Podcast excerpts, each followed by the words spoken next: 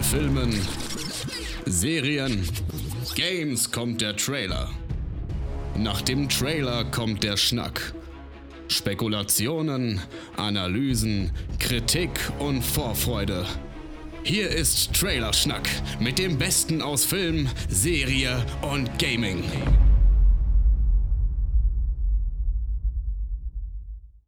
Herzlich willkommen bei den dreisten drei. Herzlich willkommen bei Trailerschnack 151. Heute. Pokémon. Bitte? Pokémon, sorry. 151, das ist direkt verknüpft. Das muss ich Ja, auch. da merkt man, merkt man wieder den Altersunterschied. ja. Poke Ich bin ein was? Baby. Bin ich, wer, wer, welches Pokémon hat immer Kopfschmerzen? Ist das Anton? Ja. Okay, bin ich Jetzt habe ich dich aber unterbrochen. Tut mir leid. Ja, macht nichts. Ich habe einen fehlerfreien Satz hinbekommen. Mehr, mehr kriegen wir heute nicht. Dann wollte ich gerade erklären, ja, Chris und Chris sind äh, bei einer Orgie zu ihrem Namenstag, deswegen sind die heute nicht da und äh, deswegen freue ich mich aber dennoch umso mehr, dass der liebe Kevin mit uns durch diese Folge geht. Hallo Ja. Kevin. Ich gehe gerne mit. Hallo. Genau, ge- geht gerne Genau. mit und wirft gleich im ersten Satz irgendwie Stöcke zwischen die Beine. Sehr, sehr gut. Das kann, das kann sehr gut werden. Das kann sehr gut werden. Einfach reinrufen. Und äh, Experten des Podcasts haben es schon vernommen, die liebliche Stimme von Steve. Hallo Steve. Hallo. Also Alle wegen lieblicher Stimme und so, ist klar. Ja, Ja. komm. Also wir packen gleich mal das große Arsenal der guten Unterhaltung, äh, Gags und Laune äh, hier raus. Also äh, da bin Genau, ich. das kleine Einmaleins des Entertainment. Ganz Genau. wichtig. Witze werden immer besser, wenn man sie hinterher nochmal erklärt. Genau. Sehr schön. Wie geht's euch, Jungs? Kevin. Gut.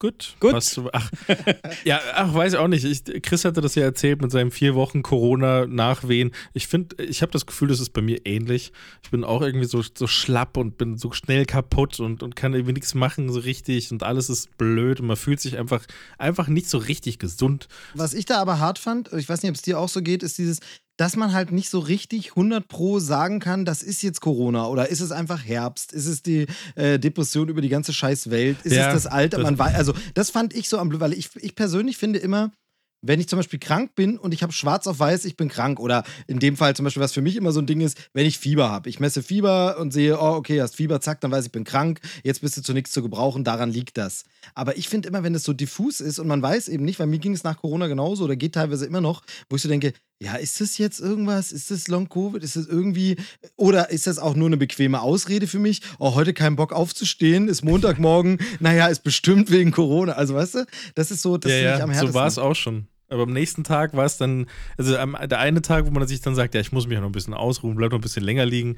Aber dann äh, am nächsten Tag liegst du dann auf einmal doch wirklich länger da, weil du halt einfach nicht fit bist. Ja. Ich weiß es nicht, keine Ahnung. Ich, ich war auch äh, unentschlossen, ob es jetzt der Herbst ist, die Zeit irgendwie oder, oder der, der vor der Tür stehende Winter. Äh, aber eigentlich stört mich das nicht. Eigentlich habe ich damit gar kein Problem. Aber naja, sonst ist alles relativ gut. Das ist, ich spiele sehr viel Videospiele. Das ist schön. Aber das erzählst du glaub auch ich- seit, seit drei oder vier Folgen jedes Mal. Ich habe wieder Ich Videospiele weiß. für mich Ja, entdeckt. ja, ich, Find schön, aber find ich schön. daran, daran habe ich ja auch, das habe ich ja auch schon erwähnt, dass ich äh, immer kontinuierlich versuche, da dabei zu bleiben und das äh, mir da immer mehr reinzufressen. Ich will ja alles mal gespielt haben, was mich so interessiert und deswegen finde ich das immer cool, wenn ich das wieder sagen kann, wenn ich auf Steam gucke und sehe in den letzten zwei Wochen paar und 30 Stunden irgendwie Sachen gespielt, äh, bin ich so immer gut genutzte Zeit gewesen. Aber heute ist ja mal nicht Games, heute ist ja meine erste normale Trailerschnack-Folge. Ja, aber es ist gut zu hören, dass du dich auf. Trailerschnack Games äh, hervorragend vorbereitest. Und äh, du hast ja auch äh, das Privileg, quasi noch keine Kinder zu haben. Das heißt, äh, du, du äh, kannst äh, Spielstunden aufbauen wie jemand ohne Kinder oder Chris Schulz. Ja, das klappt sehr gut. Sehr gut. Läuft. Steve, wie geht's dir? Jetzt muss ich, ich habe gerade bei Kevin so ein bisschen so angezählt von wegen, ja, das sagst du auch in jeder Folge, dass du viel sagst. Und ich sage auch dasselbe. Ich, ich sage eigentlich, glaube ich, immer, oh, irgendwie gerade wahnsinnig viel um die Ohren. Aber es ist tatsächlich schon wieder so. Äh, privat und beruflich äh, ballert gerade von allen Ecken was rein. Das Ding ist, man kennt es ja, äh, Medienbranche bei uns, auch in vielen anderen Branchen, aber dieses Jahresendgeschäft, was dann so langsam kommt, das ist ja auch gut und schön. Das Problem ist nur, ich hatte diesmal das Gefühl, es gab keine Pause dazwischen. Es ist irgendwie das ganze Jahr über Geschäftigkeit und kein Sommerloch mehr. Ähm, und deshalb geht man natürlich schon so ein bisschen angezählt oder, oder ausgezehrt in den Jahresendsport. Aber ähm, ja, einfach super viele, super viele Baustellen. Nicht alle jetzt hier schon welche, über die man sprechen will und kann und muss. Aber ähm, hin und wieder kriege ich dann doch noch äh, wenigstens im Privat ein bisschen was hin, ähm, sei es Kindergeburtstage vorzubereiten oder zu einer Pressevorführung zu gehen. Da kann ich ja gleich noch ein bisschen was dazu sagen. Ähm, von daher sage ich mal, wenn man dann mal mit einem Meter zurückgehend auf das ganze Große guckt, äh, so schlecht geht es mir wahrscheinlich dann doch nicht. Also alles okay, ein bisschen äh, Weltblues und Herbstblues, aber sonst alles fein. Äh, und bei dir mal wieder irgendwelche Abwasserrohre explodiert vielleicht oder so. Nee, heute war ein, ein Schlosser da. Also, heute mal ein, ein Hausvorfall, für den die äh, Badfirma absolut nichts kann. Und zwar hatte ich mir ein äh, Nuki zugelegt. Wisst ihr, was ein Nuki ist? Nein. Okay, ist so ein, Nuki so ein ist. Smart, äh, Smart Schloss oder so, oder? Ganz genau. Also quasi ist äh, ein, ein smarter Motor, den du dir äh, quasi auf die Innenseite deiner Haustür baust. Das heißt, du steckst einen Haustürschlüssel in, in die Haustüre, stülpst da dieses ja. Gerät drüber und schraubst es an die, an die Tür. Das habe ich quasi jetzt, wo es mein, also mega dumm hätte ich auch in der alten Wohnung machen können, aber ich habe mich vorher nie damit beschäftigt. So für mich war quasi das Smart Home erst möglich, als äh, ich nicht mehr zur Miete gewohnt habe. Was völlig dumm ist. Also auch smarte Thermostate, wo ich dachte ich mir so, wieso habe ich das nicht viel früher gemacht? Weil, weil ich mich halt nie damit beschäftigt habe, wie man denn so ein Heizungsthermostat austauscht. Ich dachte halt, das wäre so was mega Komplexes. Letztlich nimmst du nur, einfach zack, zack. ja, genau, eine Rohrzange, drehst einmal nach links und dann hast du das Ding in der Hand und kannst ein neues dran schrauben. Aber wusste ich halt nicht und deswegen gehe ich diese Dinge alle erst an, seitdem ich eben nicht mehr zur Miete wohne, um, um hier den Lebensstandard zu verbessern. Auch smarte Steckdosen hätte man viel früher mal machen können, dass man die mit dem Handy ausschalten kann und zeitgesteuert und so weiter. Naja, auf jeden Fall hatte ich jetzt ein paar Monate dieses smarte Schloss und das kommt mit zwei Halterungen. Entweder du klebst es dran oder du schraubst es dran. Ich habe es erst dran geschraubt, aber das sind drei so winzige Schrauben, die sich nur um den Zylinder drehen und das wurde irgendwann locker und dann habe ich es halt geklebt. Das wiederum ist so ein Move, den machst du halt nur, wenn du die Einmal. Tür, wenn es meine Türe ist, quasi so, genau, Ja. klebst du dran.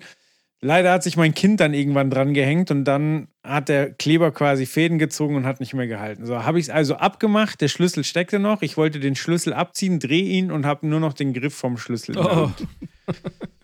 So. Schön. Ja, genau, scheiße. Also Schlüssel steckte drin, aber das Schöne war, von außen konnte ich noch zusperren. So, also quasi Ah, okay. in der Innenseite steckte der Schlüssel, aber das war so ein Schloss quasi, wo Ja, auf das geht beiden ja, Seiten die neueren. Genau. So, also habe ich jetzt die letzten Wochen auch nichts getan, weil scheiß drauf. So, du sperrst halt nicht von innen ab und von außen kommst du noch rein, alles fein. Heute, dazu muss ich sagen, meine Frau ist krank und meine Tochter äh, hat Husten. Heute war die Oma da und ist mit der Kleinen auf den Spielplatz gegangen und so weiter. Und die wollte rausgehen und wusste nicht sicher, welcher der richtige Schlüssel ist. Also hat sie den Haustürschlüssel, hat sie ausprobiert und sie hat das auf der Innenseite gemacht. Was hat sie also gemacht? Sie hat den Schlüssel, der abgebrochen ist, weiter reingeschoben, sodass du jetzt von außen nicht mehr absperren konntest.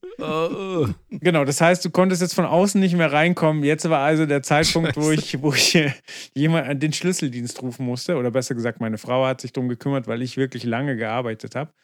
Und ja, zwei angerufen. Tatsächlich jemand, der uns schon mal weitergeholfen hat, hat da einen fairen Preis aufgerufen. Und es ist immer so faszinierend, wenn man irgendwie einen Schlüsseldienst hat, wie der quasi die unlösbaren Probleme immer für einen, also diesmal war es ein niedriger dreistelliger Betrag, also der wollte einen Huni dafür haben, Ja. aber das war halt für den 15 Sekunden Arbeit. Der ist immer so ein Handgriff, irgendwie so ein gelernter und zack. Ja, genau, der hat krass. eine Schraube gelöst, den Zylinder rausgehauen, hat dann den Zylinder gegen so ein festes Ding einfach zweimal dagegen gehauen und dann kam der Schlüssel rausgeschossen und dann war es fertig so. Hm. Ja, also da wieder was gelernt. Sonst auch alles fein.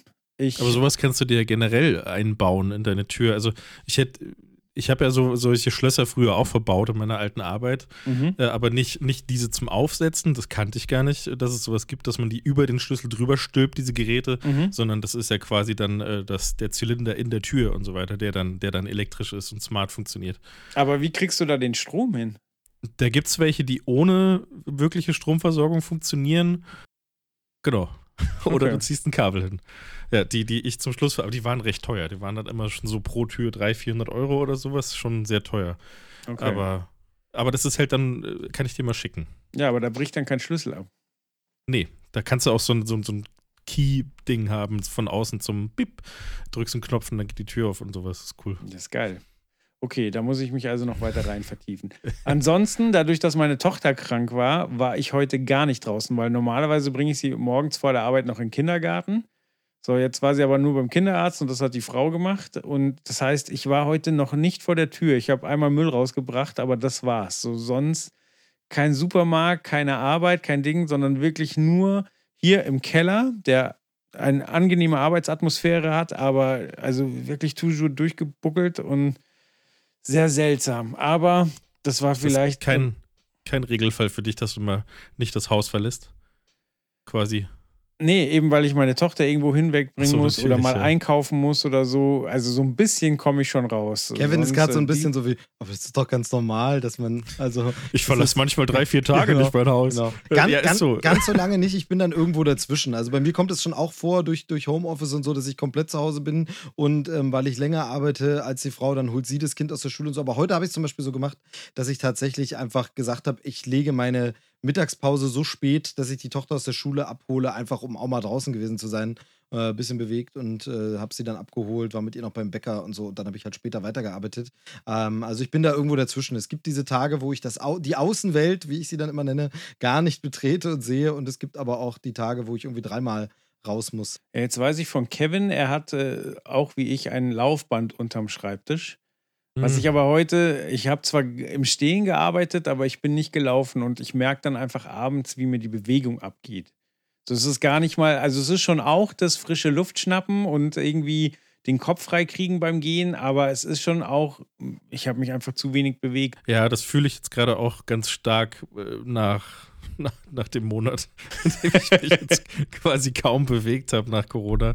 Eigentlich nur hier rumsaß oder halt mal rumgefahren bin in der Weltgeschichte, aber nicht wirklich körperlich betätigt habe ich mich eigentlich gar nicht. Wenn dann selbst draußen, wenn ich mal irgendwo hin musste, fahre ich mit dem E-Scooter und, und, und stehe dann halt da drauf und drücke einen Knopf und fahre dann rum, aber irgendwie, das merke ich aktuell auch ganz stark, so dass mein Körper sehr stark Bewegung fordert und sich gerne mal wieder ein bisschen genutzt fühlen möchte. Aber, aber E-Scooter, hast du da einen eigenen oder ist das dann so ein System einfach aus der Stadt? nee, nee, ich habe einen eigenen. Okay, den sehr habe gut, ich im. Keller, den nehme ich dann immer mit hoch, wie so ein Sixpack und dann kann ich rumfahren. Weil ich, fra ich frage Geil. deshalb, weil ich diese, diese Woche eine sehr schöne ähm, so öffentliche Verkehrsmittel-Story erlebt habe und äh, so gedacht habe, ja, jetzt so ein E-Scooter wäre jetzt auch nicht schlecht gewesen. Ähm, ich war Ja. ja, äh, war ja ich habe das vorhin schon gesagt, ich war ja bei einer Pressevorführung und äh, der Weg dahin Halt, stopp.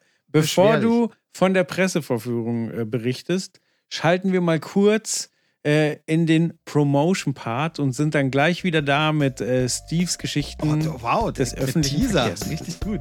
Bis gleich. Achtung, Achtung, es folgt eine kurze Werbeunterbrechung, denn unsere FreundInnen von Disney Plus haben fantastische Serienklassiker im Angebot und darüber wollen wir euch kurz einige Hintergrundinformationen geben. Also aufgepasst. Die 1990er und die frühen 2000er gehören für uns mit zum Besten in Sachen Serienunterhaltung. Hier wurden einige Grundsteine der Serienlandschaft gelegt, die bis heute zum guten Ton gehören. Eine der absoluten Vorreiterserien, gerade im Bereich Mystery und Science Fiction, gepaart mit ordentlichen Fantasy- und Thrill-Elementen, ist natürlich Akte X, die unheimlichen Fälle des FBI. 218 Folgen, 11 Staffeln, massenhaft Auszeichnungen und zwei Filme. Akte X ist aus der Popkultur nicht wegzudenken. Die Agenten Fox Mulder und Dana Scully sind Kulturgut und haben mit ihren gruseligen Fällen für so manch schlaflose Nacht gesorgt. Gerade die Unterschiede in der Falllösungsherangehensweise sowie die unterschiedliche Weltanschauung machen die Dynamik von Scully und Mulder aus, die wir als Zuschauer ab der Pilotfolge, in der die beiden sich kennenlernen, von außen beobachten können. Auch wenn es immer mal wieder Füllfolgen in Form von Monster der Woche Episoden gibt, schreibt Akte X den roten Faden der Story rund um eine politisch außerirdische Verschwörung weiter und bringt von Staffel zu Staffel neue Nebencharaktere hervor, die immer mal wieder auftauchen.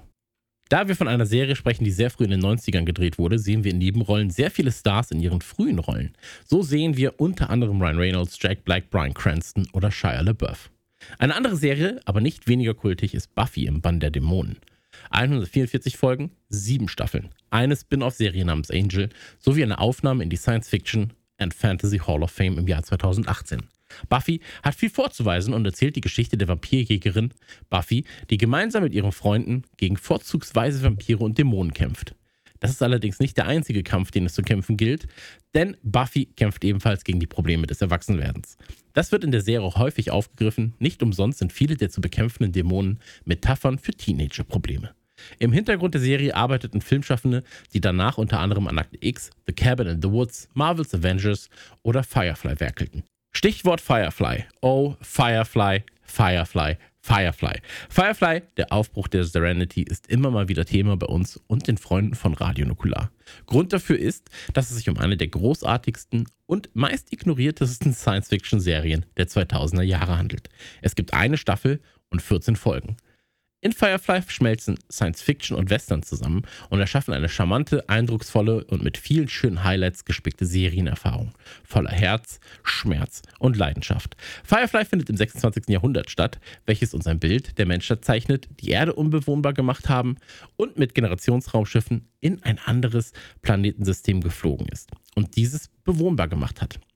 Während einige der nun bevölkerten Planeten hochtechnologisiert sind, sind die äußeren Planeten des Systems noch rau und im Aufbauzustand. Und hier verfolgen wir die Geschichte des Transportraumschiffs Serenity und dessen Besatzung, die sich durch harte Arbeit und kleine Gaunereien versucht, über Wasser zu halten. Getragen wird die spannende Geschichte von Charakteren, die nachvollziehbar agieren und glaubhaft handeln. Ein Muss für jeden Sci-Fi-Fan.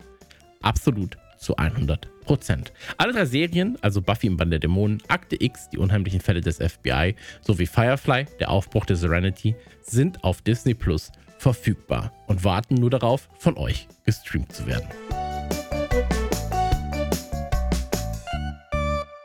Da sind wir wieder. Steve, du bist öffentliche Verkehrsmittel gefahren. Nee, ich Was denn versucht, genau? Genau, also Ach, ich, ich nehme, nehme die Pointe schon ein bisschen vorweg, aber äh, es macht die Geschichte nicht weniger schön. Nee, in Anführungsstrichen ist sie auch gar nicht, aber es war einfach nur mal wieder so ein Frustmoment. Ähm, ich, ich bin äh, zur Arbeit gefahren. Ähm, da haben wir eine schöne Tiefgarage, da muss ich auch mit Auto hinfahren, da fährt hier öffentlich nichts. Ich wohne ja ein bisschen draußen außerhalb von München, fährt man schön hin, braucht man, ähm, normalerweise würde man für die Strecke irgendwie 45 Minuten brauchen, äh, dank andauernder, ständiger Staus auf A94 und A99 braucht man eigentlich immer über eine Stunde, wenn es scheiße läuft, auch zwei. Egal, ist so, dann fährt man hin, stellt das Auto da schön ab in der Arbeit und ist im Büro und dann äh, wäre, war mittags äh, oder, oder später, nee, früher Nachmittag, so war es, 13.30 äh, schön Pressevorführung und da habe ich gedacht, naja, was machst du? Jetzt bist du ja schon quasi in München so direkt am Rand mit einer äh, S-Bahn-Station vor der Tür. Natürlich nimmst du die öffentlichen Verkehrsmittel schön digital eine äh, Tageskarte gekauft, denn ich bin ja so, Einzelfahrt ist nicht, wenn dann kaufst du gleich schön das Tagesticket, egal ob sich das dann genau rechnet, aber nimmt man einfach, hat man, zack, fertig. Hm. Stehe ich da, ja, und warte und warte und warte und es kommt keine S-Bahn und in der App steht aber auch nichts drin dergleichen. So, dann äh, denke ich mir so, naja gut, was machst du? Ähm, dann äh, mal schnell hoch, äh, hier fahren auch noch Busse ab und guckst du da mal, stehe ich an den Bussen dran, schau in der App, es steht ein Bus, der kommen sollte an der Station. Es kommt aber keiner. Es ist einfach, äh, es sind einfach weder S-Bahn noch Bus dort irgendwie hingefahren gekommen, ohne dass es irgendwo eine Anzeige gab. Schöne äh, Münchner Verkehrsbetriebe. Und dann war ich so ein bisschen, ja, was machst du jetzt? Ne? Ich habe ja die, das Ticket schon gekauft, jetzt stehst du hier und hab dann aber doch nochmal auf der Karte geguckt und Spaß ist aber auf dem Handy mal so eingegeben, Navi-mäßig, wie lange bräuchte man denn mit dem Auto? Und dann war es so, okay, man bräuchte, also laut Navi-App 25 Minuten. Jetzt wissen wir natürlich alle immer, wie ist das Stadtverkehr und Innenstadt und so, musst du eigentlich, kannst du immer vergessen. Aber es waren noch Ja. 40 Minuten Zeit. Also habe ich gedacht, okay, verdammt, ich riskiere es. Ähm, bin also äh, wieder in die Tiefgarage gerannt, Auto geholt und gedacht, jetzt fährst du doch selber mit Auto. Und ähm, ja, Punktlandung wäre es gewesen zeitlich, wenn da nicht das Problem Parkplatzsuche in der Großstadt gewesen wäre. Das heißt Ja. also, äh, ich war auf die Minute da. Zum Glück konnte ich vor dem Kino schon sehen, dass eine längere Schlange mit Leuten stand. Da habe ich gedacht, okay, dauert offensichtlich noch ein bisschen, hat wohl noch nicht ganz angefangen, alles gut. Da noch Parkplatz gesucht und rumgeirrt, irgendwo im Wohngebiet. Dann zum Glück ähm, vor längerem mir schon mal eingerichtet, diese App Handy parken, weil natürlich die für einen. Parkscheinautomat hätte ich auch kein Kleingeld und nichts dabei gehabt. Also schön schnell digitalen Parkschein geholt und zack und rein. Ähm, renne zum Kino, bin wirklich so irgendwie der Letzte, der hinkommt, unterschreibt dann noch schnell Pressevorführung, renne in den Saal hinein, gehe, lasse mich auf einen Stuhl fallen und wirklich in dem Moment äh, geht das erste Bild des Films los. Ähm, also Punktlandung, äh, ja, Ticket für die Bahn schön umsonst gekauft, ähm, jede Menge Stress und Nerven. Ähm, aber da will man schon mal ordentlich vorbildlich mit öffentlichen Fahren ähm, und dann, dann ist nichts. Und da habe ich halt so überlegt, jetzt, wenn man zum Beispiel was wie einen E-Scooter gehabt hätte, hätte ich zumindest vielleicht zur nächsten Station irgendwie fahren können, wo ich sage, okay, hier, wo ist Ja. denn jetzt eine nächste S-Bahn-Station? Bis dahin fährst du jetzt und dann kannst du da äh, rein. Vielleicht fährt da was. Wäre auch keine Sicherheit gewesen, dass was kommt äh, und so. Ich finde es halt nur so krass, dass man wirklich, also ich hatte halt mir ein großzügiges Zeitfenster wirklich von über einer Stunde eingeplant. Ich dachte so, nutze gleich die Mittagspause und fährst dann schon mal in Ruhe dahin. Und es reicht offensichtlich in der Großstadt nicht. Also unsere öffentlichen Verkehrsmittel sind so katastrophal, dass es nicht reicht, mal so eine 25 Minuten Autostrecke in einer bis anderthalb Stunden zu bewältigen. Kriegt man nicht hin. Ähm, Katastrophe. Fand ich, fand ich ein bisschen ernüchternd. Ja, das sowas nervt. kann die Geschichte noch aus meiner Perspektive erzählen. Denn ich war nicht bei der Pressevorführung, aber ich arbeite ja mit äh, Steve im selben Medienunternehmen in Unterföhring. Es ist nicht Sky, es ist nicht der Bayerische Rundfunk. Egal, auf jeden Fall, Steve schrieb mir so, ey, ich fahre jetzt zur Pressevorführung. Ich habe ihm geschrieben, viel Spaß. Dann bin ich Mittagessen gegangen. So, dann kommen wir so in der Traube wieder raus, sind gerade wieder zurück auf dem Weg zum Büro und plötzlich sehe ich einen völlig ent, äh, genervten und gestressten Steve, der auf mich zukommt. Und ich habe nur so, Steve, die S-Bahn ist in die Richtung, du gehst gerade davon weg. So, es fährt nichts, ich muss mich jetzt beeilen. Genau. Ja, ja, also es hatte, wie gesagt, zum Glück ein Happy End, aber es war einfach mega nervig. Ich finde das so frustrierend und blöd, dass du einfach, also du willst schon irgendwie sagst, okay, ich lasse das Auto mal stehen, aber es ist ganz oft einfach nicht möglich. Aber ich meine, wahrscheinlich äh, ähm, ist die S-Bahn nur nicht gefahren, weil sich irgendwer auf die Schiene geklebt hat. Bestimmt war es irgend sowas. Ähm, denn äh, alles Das ist ja macht- aktuell so ein Ding, ne? Genau, alles. Man klebt sich ja überall dran. Willst du Genau. sagen, äh, die, der Schienenverkehr ist Kunst? Ja, ja, ja, das, nein, aber diese ganzen Staus, die jetzt immer so passieren und so, das ist ja jetzt alles äh, neuerdings äh, nur noch Schuld von irgendwelchen Aktivisten, die sich irgendwo festnehmen. Vorher gab es keinen Innenstadtstau. Natürlich und sind Chaos jetzt schuld. So. Genau, also von daher. Aktivisten, die. Puh. Puh. Steve, lässt das Embargo denn zu, dass du kurz erzählst, äh, was du geguckt hast? Ja, also das Embargo ist ja äh, mittlerweile vorbei, denn äh, der Film ist ja schon gestartet, äh, sogar tatsächlich. Ähm, gestern inoffiziell, weil es ja in Deutschland gerne auch mal so an einem Mittwoch, wir können ja, können ja sagen, wir nehmen gerade am Donnerstagabend auf ähm, und heute ist er dann offiziell richtig gestartet. Ähm, es war natürlich die Presseverführung von Black Panther, Wakanda Forever. Und ähm, ich kann da gern ein bisschen was dazu sagen, wenn ihr das denn hören möchtet. Ja. Bleiben Sie spoilerfrei. Ja, natürlich, natürlich. Äh, ihr kennt mich, ich bleibe da immer, immer groß äh, gern äh, spoilerfrei und wir wollen auch nicht zu sehr ins Detail gehen, aber wenn ich ihn jetzt schon gesehen habe im aktuellen Start, dann kann ich ja kurz ein paar, paar Sachen dazu sagen. Das Ding ist halt bei dem Film so ein bisschen, dass der sich natürlich etwas der kritischen Besprechung entzieht, ähm, wenn man den, da den normalen Maßstab eines normalen Films ansetzt, denn das haben die meisten sicherlich mitbekommen. Es ist ja hier tatsächlich so, dass der äh, Hauptdarsteller Chadwick Boseman ähm, halt nach dem äh, ersten Teil und noch ein paar anderen Filmen und so äh, leider gestorben ist und man sich dann dafür entschieden hat, das in den Film aufzunehmen, also nicht die Figur umzubesetzen, was man ja hätte machen können. Dann würde es jetzt sicherlich andere Diskussionen geben, die man führen würde, aber man hätte einfach die Geschichte normal weitererzählen können, die ja schon geplant war und vorbereitet. Ähm, äh, äh, aber man hat dann gesagt, nee, wir besetzen den nicht um, der Black Panther bleibt er und wir erzählen jetzt den Film unter der Prämisse, dass auch T'Challa, der Black Panther, den er da eben spielt, dass der auch gestorben ist. Und ähm, das Ganze macht es natürlich so ein bisschen schwierig, weil man, äh, also man, du kriegst halt diese, diese Produktionshintergründe nicht aus dem Kopf. Das heißt, man weiß natürlich, dass die da versucht haben, irgendwie damit umzugehen und was draus zu machen. Und dann will man natürlich nicht das pietätlose Arschloch sein, das sagt, ja, ist aber kacke, was rausgekommen ist. Womit, äh, kleiner Spoiler vorweg, ich jetzt auch übertreibe, der Film ist nicht kacke. Also das wollte ich damit nicht sagen. Aber ähm, es könnte halt den einen oder anderen Kritiker dazu bringen, dass er sagt, naja, ich bin mal nicht ganz so kritisch, ich lasse ihn mal was durchgehen. Und ich finde, das kann man halt natürlich nicht, denn ähm, am Ende muss man trotzdem gucken, wie ist das Kunstwerk für sich geraten und wie, wie funktioniert es. Und da fangen wir mal mit den guten Sachen an. Also der Film ist krass bildgewaltig, er ist krass emotional, er ist wirklich ein schönes, ja, nochmal verneigen vor Chadwick Boseman, vor dieser ganzen Bedeutung von Black Panther und wirklich rührend, hat starke Bilder, vor allem starke Sounds, ähm, sowohl was so Sounddesign angeht, aber eben auch die Musik und alles ähm, schauspielerisch fantastisch, machen das alles super.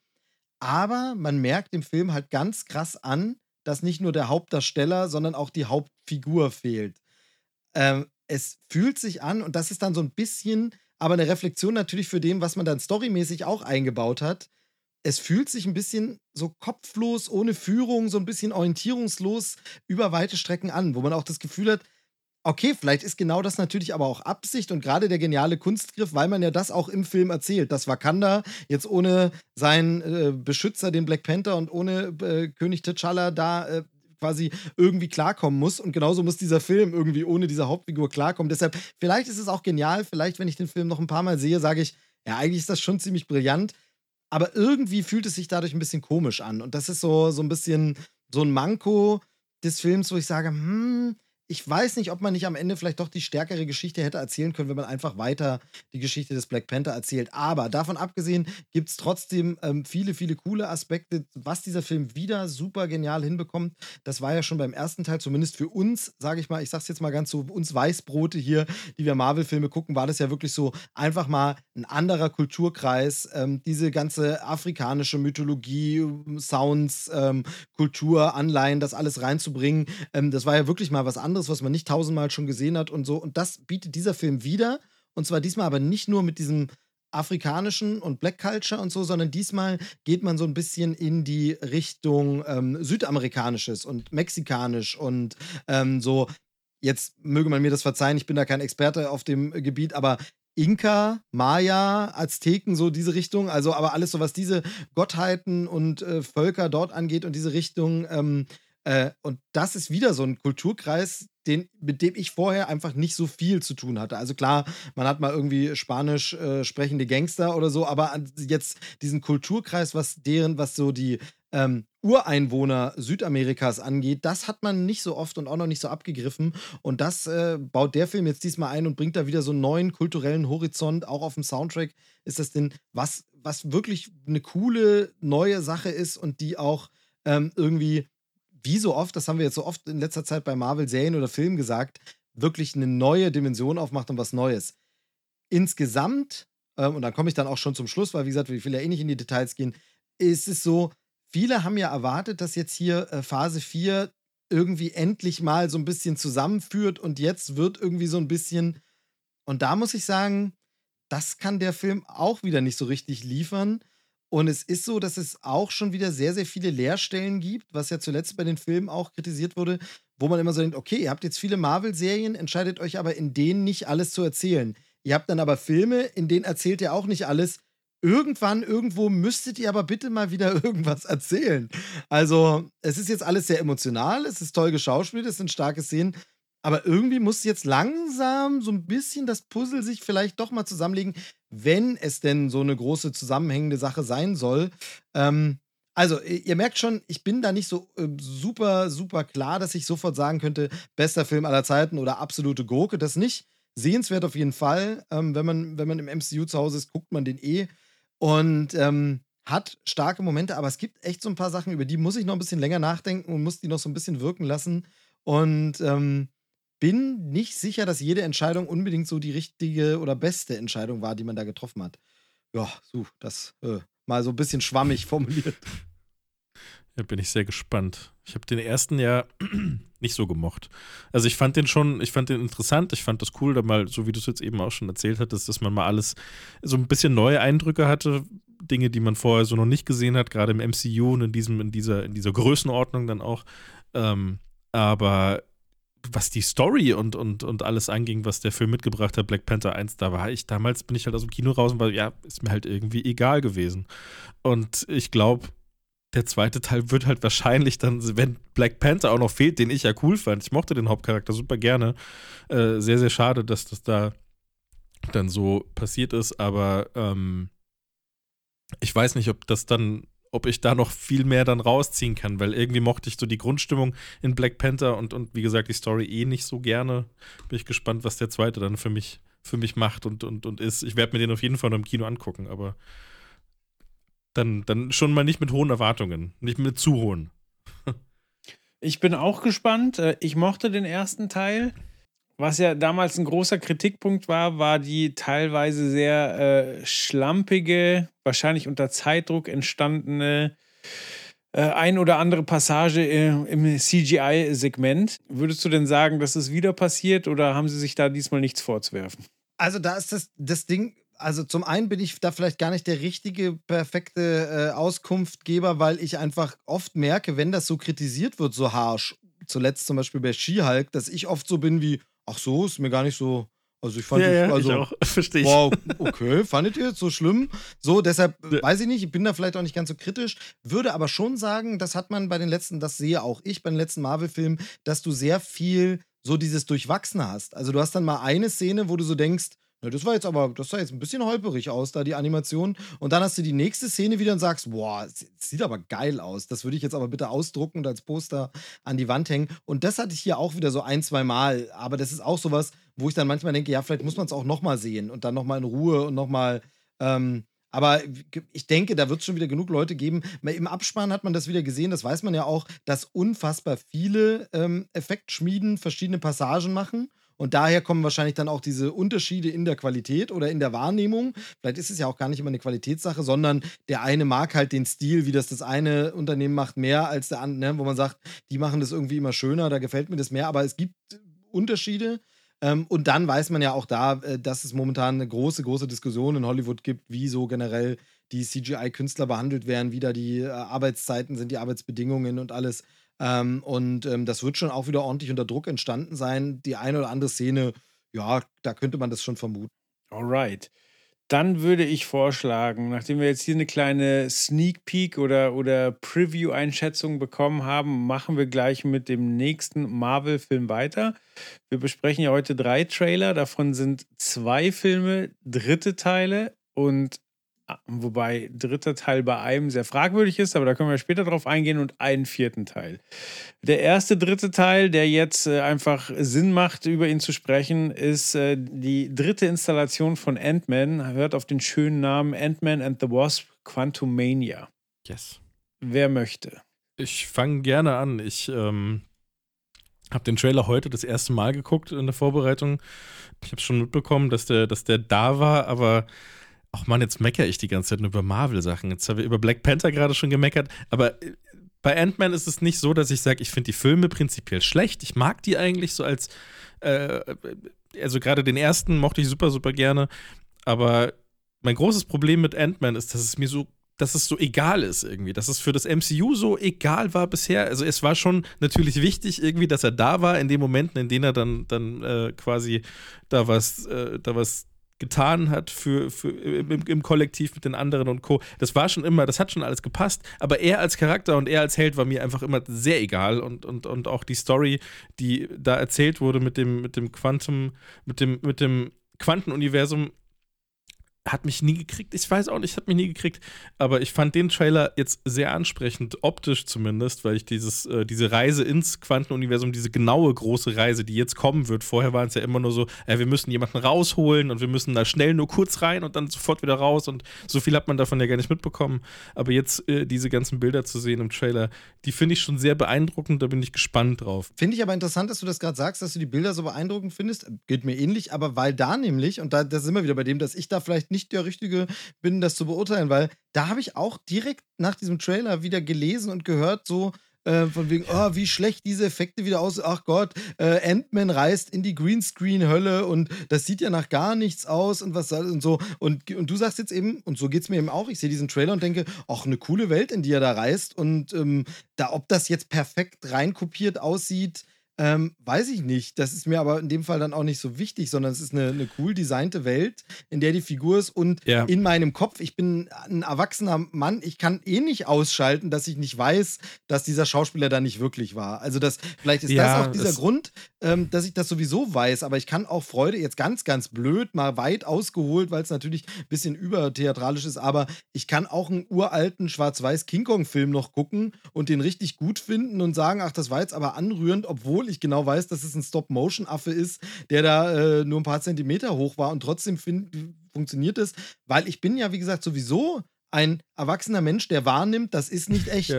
Das werde ich nie ver Also Ja. da verstehe ich dann auch immer nicht, was die Leute so von wegen, das könnte noch so echt aussehen. Ich werde nie denken, dass der wirklich im Quantenuniversum ist, weil ich genau weiß, dass es halt nicht geht. Und das ist so dieses Ding, was bei mir auch dieses Problem zum Beispiel ist, jetzt ganz kurzer Exkurs zu einem anderen großen Ding, was ja ähm, Avatar, wo das auch immer so diskutiert wird und jetzt vollkommen egal, wie man jetzt zu Avatar steht, ob man es mag oder nicht, aber was ja immer da so krass gepusht wird, ist dieses, das sieht so echt und realistisch aus.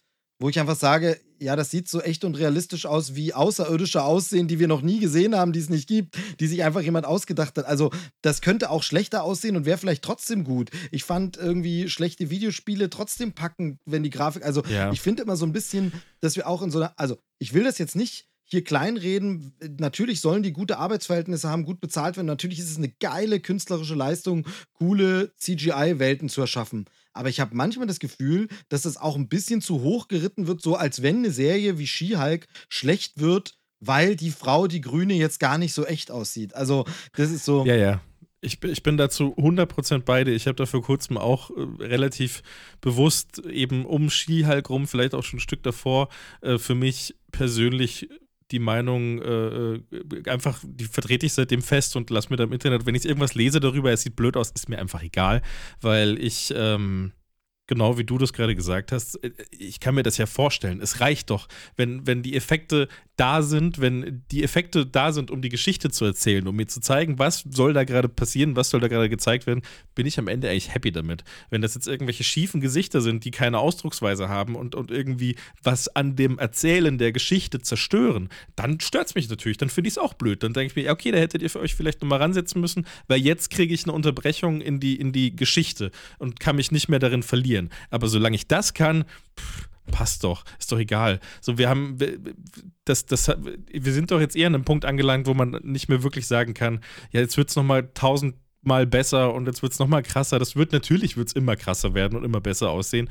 Und, und in zehn Jahren werde ich über das, was ich jetzt gerade gesagt habe, wieder lachen. Und aber so ist ja immer. Aber, Nee, aber allem äh, sehr, sehr. es reicht halt einfach. Ich bin völlig zufrieden. Ich denke nicht über das CGI nach, wenn ich das gucke, außer ich bin, hab, gut, da müsste ich halt dann jemand sein, der richtig Bock hat, nur über CGI nachzudenken. Dann interessiert mich vielleicht der Film auch einfach nicht mehr so viel, sondern ich gucke ihn wegen den Effekten oder so. Dann kann ich es vielleicht verstehen. Aber ich gucke den Film halt wegen der Geschichte und wegen dem Gesamtpaket, was mir da präsentiert wird. Und dafür reicht mir das CGI auch bei She-Hulk vollkommen aus. Genau, also du hast das sehr schön erklärt, äh, finde ich sehr, sehr gut. Das konnte ich bisher gar nicht so, so, aber du hast recht, wenn es einen nicht aus dem Erzählfluss reißt, dann war es offensichtlich gut genug, wie die Stop-Motion-Figuren bei Jason und die Argonauten oder so. Ja. Und ich finde Ja, außer halt, du guckst halt genau hin. Genau. ne? Nur Und- danach. und ich finde halt vor allem, was dann noch als zweiter Punkt reinkommt der mich, glaube ich, so nervt, ist dieses, dass auch immer so mit zweierlei Maß irgendwie gemessen wird bei verschiedenen Dingen, wo es dann so heißt, eben bei diesem Ant-Man-Trailer, genau diese Szenen, und dann wird gesagt, äh, ist ja nur noch eine CGI-Landschaft, die spielen ja nur noch in der grünen Hölle, mehr ist da ja nicht mehr. Und dann kommt so ein Avatar und da wird dann abgefeiert, oh, wie geil ist das? Alles computeranimierte Welten, alles Dinge. Ja, aber das ist doch Ja, wenn man das früher auch schon gemacht hat. Genau, als ja. Avatar 1 kam, da fanden das doch auch alle cool. So, ne, das muss man heute dann, auch cool ist, finden. Es ist so dieses, bei einem Ant-Man wird gesagt, ja, da braucht er auch keinen Realfilm mehr machen, da kann ich ja gleich einen Pixar-Film gucken. Aber bei Ant-Man sagt niemand, da kann ich ja gleich einen Pixar-Film gucken. Da ist es dann plötzlich okay. Also ich verstehe Bei Avatar, ja. also das ist so ein bisschen seltsam. Aber jetzt sind wir ein bisschen weggedriftet, sorry, aber ich mag das natürlich da ein bisschen reinzunörden und fand es nur so schön, dass du direkt das ich Gegenteil von jetzt, dem sagst. Ich fand es halt jetzt was- witzig gut, dass du es erwähnt Genau. hast, dass es halt schon wieder Diskus die Diskussion Genau. gibt, weil ich habe sie nicht mitbekommen. Ich i- ignoriere das komplett. Ich brauche ich mir nicht mehr geben. Ist immer dasselbe Gespräch.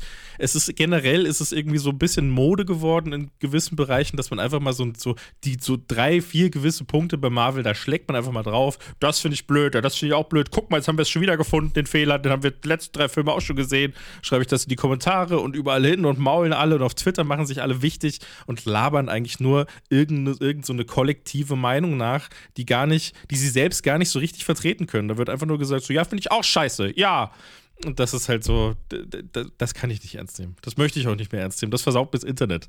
Sehr gut, sehr gut, sehr gut, sehr gut. Ähm, Joel, Ich würde einen Kritikpunkt aufgreifen, den ihr vorhin erwähnt habt, nämlich dass CGI. Phase 4 CGI ist doch scheiße.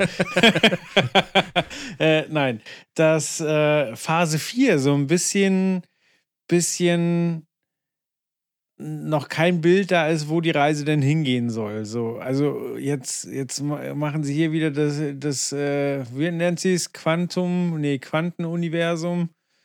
Und die Quantenebene. Quantenebene machen sie wieder auf. Gut, wir sehen äh, jemanden, den wir schon in, in Loki gesehen haben, der da quasi eingeführt wurde und von dem man ja sagt, dass der wahrscheinlich der große, ist bei Ant-Man natürlich immer schwierig von groß zu sprechen. Äh, der Wer, große, wer war das denn? Welcher Charakter, welchen meinst du denn? Also, also bei, bei Loki ist es der, der bleibt oder so, He Who Remains. Ähm, und wir wissen vom Casting und den angekündigten Filmen schon, der Name wurde noch nirgends gesagt im MCU, Kang, oder? aber es ist äh, Kang the Conqueror, also Kang der Eroberer. Ist das der am Ende? Ähm, und genau, das ist der am Ende. Äh, Jonathan Major, Ah. Majors äh, heißt der Schauspieler, über den wollte ich heute sowieso noch mit euch sprechen, weil der verknüpft ja hier noch ein bisschen was. Aber nur kurz fürs Verständnis, was hat der, also dass ich das zu Ende führe, den Gedanken, was hat der nochmal genau in Loki gemacht? Ich kann mich nicht mehr dran erinnern. Das, also, wie der in Loki eingeführt wurde, ist eigentlich ziemlich genial. Weil er ist in Loki ein, ein relativ harmloser Dude, der sagt, ich bin nur hier, um meine, äh, also quasi, wenn ich nicht mehr bin, dann kommt jemand aus einem Paralleluniversum und ich bin die harmloseste Variante von mir. Alles, was jetzt nach mir kommt, wenn ihr mich verschwinden lasst, also quasi alle anderen Multiversum-Varianten von mir sind die pure Hölle. Und es war total smart quasi, dass er so einen liebenswerten Typ gespielt hat, der aber quasi schon mal vorzeichnet, so Leute, hier, hier blüht richtig Ärger. Ich bin hier zwar gerade der Nette, der euch das erklärt, aber wenn ich wiederkomme, habt ihr richtig Ärger am Hacken. Okay, ja, ich kann, das kann ich mich dran erinnern. Cool, dass der da ist. ist doch nochmal eine neue Ebene für mich. Genau, und ich, und ich finde so ein bisschen dieses, ähm, Joel, du hast jetzt nochmal gesagt, ich hatte das ja vorhin angeschnitten, ich bin halt beim, bei, bei Phase 4 immer selbst noch so hin und her gerissen, weil man hat jetzt durch die Infinity-Saga natürlich dieses Anspruchsdenken, das muss alles zusammenführen und so. Und da fehlt mir manchmal dieses, dass man, wir sind so frei reingegangen damals noch in die alten Filme, ne? Also da mit Iron Man und so, da war dann am Ende mal eine so eine Nachabspannszene und man hat sich gefreut, hihi, da könnte irgendwas kommen und da war das alles noch nicht so absehbar. Und jetzt haben wir natürlich auch so ein bisschen, das ist Kevin Feige auch selber schuld, muss man ganz ehrlich sagen. Er hat uns angefixt und jetzt haben wir so ein Anspruchsdenken, weil natürlich immer vorgeteasert wurde und noch eine Nachabspannszene und da eine Andeutung und schon mal was gesagt. Und deshalb erwartet man natürlich auch, okay, du hast doch gesagt, wenn ich jetzt diese Puzzleteile zusammenlege, würde sich irgendwann ein Bild ergeben. Hast du mir doch versprochen seit fünf Filmen. Aber wo bleibt denn dieses Bild? Ich habe doch jetzt wieder ein Teil rangelegt und das Bild ist immer noch nicht erkennbar. Wo bleibt es denn? Das ist so ein bisschen gerade das Problem, denn eigentlich sollte man die Filme ja auch für sich genießen können und gucken können. Aber mir geht's auch so. Man wird ungeduldig und sagt so von wegen, ja, aber wo ist denn jetzt der Masterplan? ja, gerade diese Fortsetzungen, ne? Ja, und weil halt so viele Fässer aufgemacht werden. So, du hast eben das, äh, die Quantenebene, du hast das Multiversum, so, also es, es gibt ja so viele Einladungen, alles zusammenzubringen und zumindest in den Abspännen, äh, Abspännen mal deutliche Hinweise zu machen, aber es passiert halt relativ wenig. So, und dann halt bei Filmen, wo du sagst, so, ja, komisch. Also, ich weiß nicht, bei, bei Venom, so da wird dann Anspielungen gemacht hier und da wird gemacht, aber es ist halt so, hey, ihr habt gerade tausend Baustellen offen und irgendwie, wie ihr sagt, sieht man den roten Faden noch nicht. Äh, aber jetzt, um auch was Positives äh, zu sagen. Erstens, ich liebe schon immer bei, bei Ant-Man die Besetzung. Also, wie schön ist es, Michelle Pfeiffer zu sehen. So, ich bin seit Catwoman ein Riesenfan. Ähm, und die sieht man einfach sehr, sehr selten. Michael Douglas auch, äh, Legende eigentlich, mittlerweile sehr, sehr alt, aber auch selten zu sehen. Und der hatte einfach eine, eine tolle Rolle. Äh, Paul Rudd sowieso cool. Ja. Ähm, und das nächste, was, was äh, ich gerne ansprechen würde, ist hier Goodbye Yellow Brick Road, ähm, Elton John Song. Und das ist so ein Phänomen, was sich wirklich häuft. Die Vertrailerisierung ja, von Ich habe mir exakt Klassikern. diesen Punkt aufgeschrieben. Ich habe mir genau diesen Punkt aufgeschrieben. Es nervt. Die ganze, ich kann es nicht mehr hören. Es geht nicht mehr. Das Okay, macht mich ja, ist gut. irre. Aber ich, also ich verstehe, dass man davon genervt ist, weil es halt immer dieselben Mechanismen sind. Aber ich finde es interessant. Ich meine, gut, äh, bei Goodbye Yellow Brick Road, äh, wenn man sich ein bisschen mit Elton John auseinandergesetzt hat, kennt man den Song. Aber zum Ja. Beispiel bei Stranger Things, wie hieß der Song? Running Up the Hill von Kate Bush, meinst du das? Nein, nein, nein, nein, nein, nein, nein, sondern ähm, der, der Song vom Trailer. Ah, Oh, warte, ja. Keine Ahnung. Ja der ist ja, ich glaube, von Foreigner. Warte, ich gucke eben nach. Das ist äh, Sekunde. Hier Live-Recherche, weil wir schlecht vorbereitet sind. Sorry. Separate Ways. So, und der ist eigentlich von Journey. Und ich habe mir mal Ja. die Mühe gemacht, mir den Original Journey-Song rauszusuchen. Und der ist halt so eine klassische 80er Jahre Rockballade. Ja. Und der ist nicht mal sonderlich gut.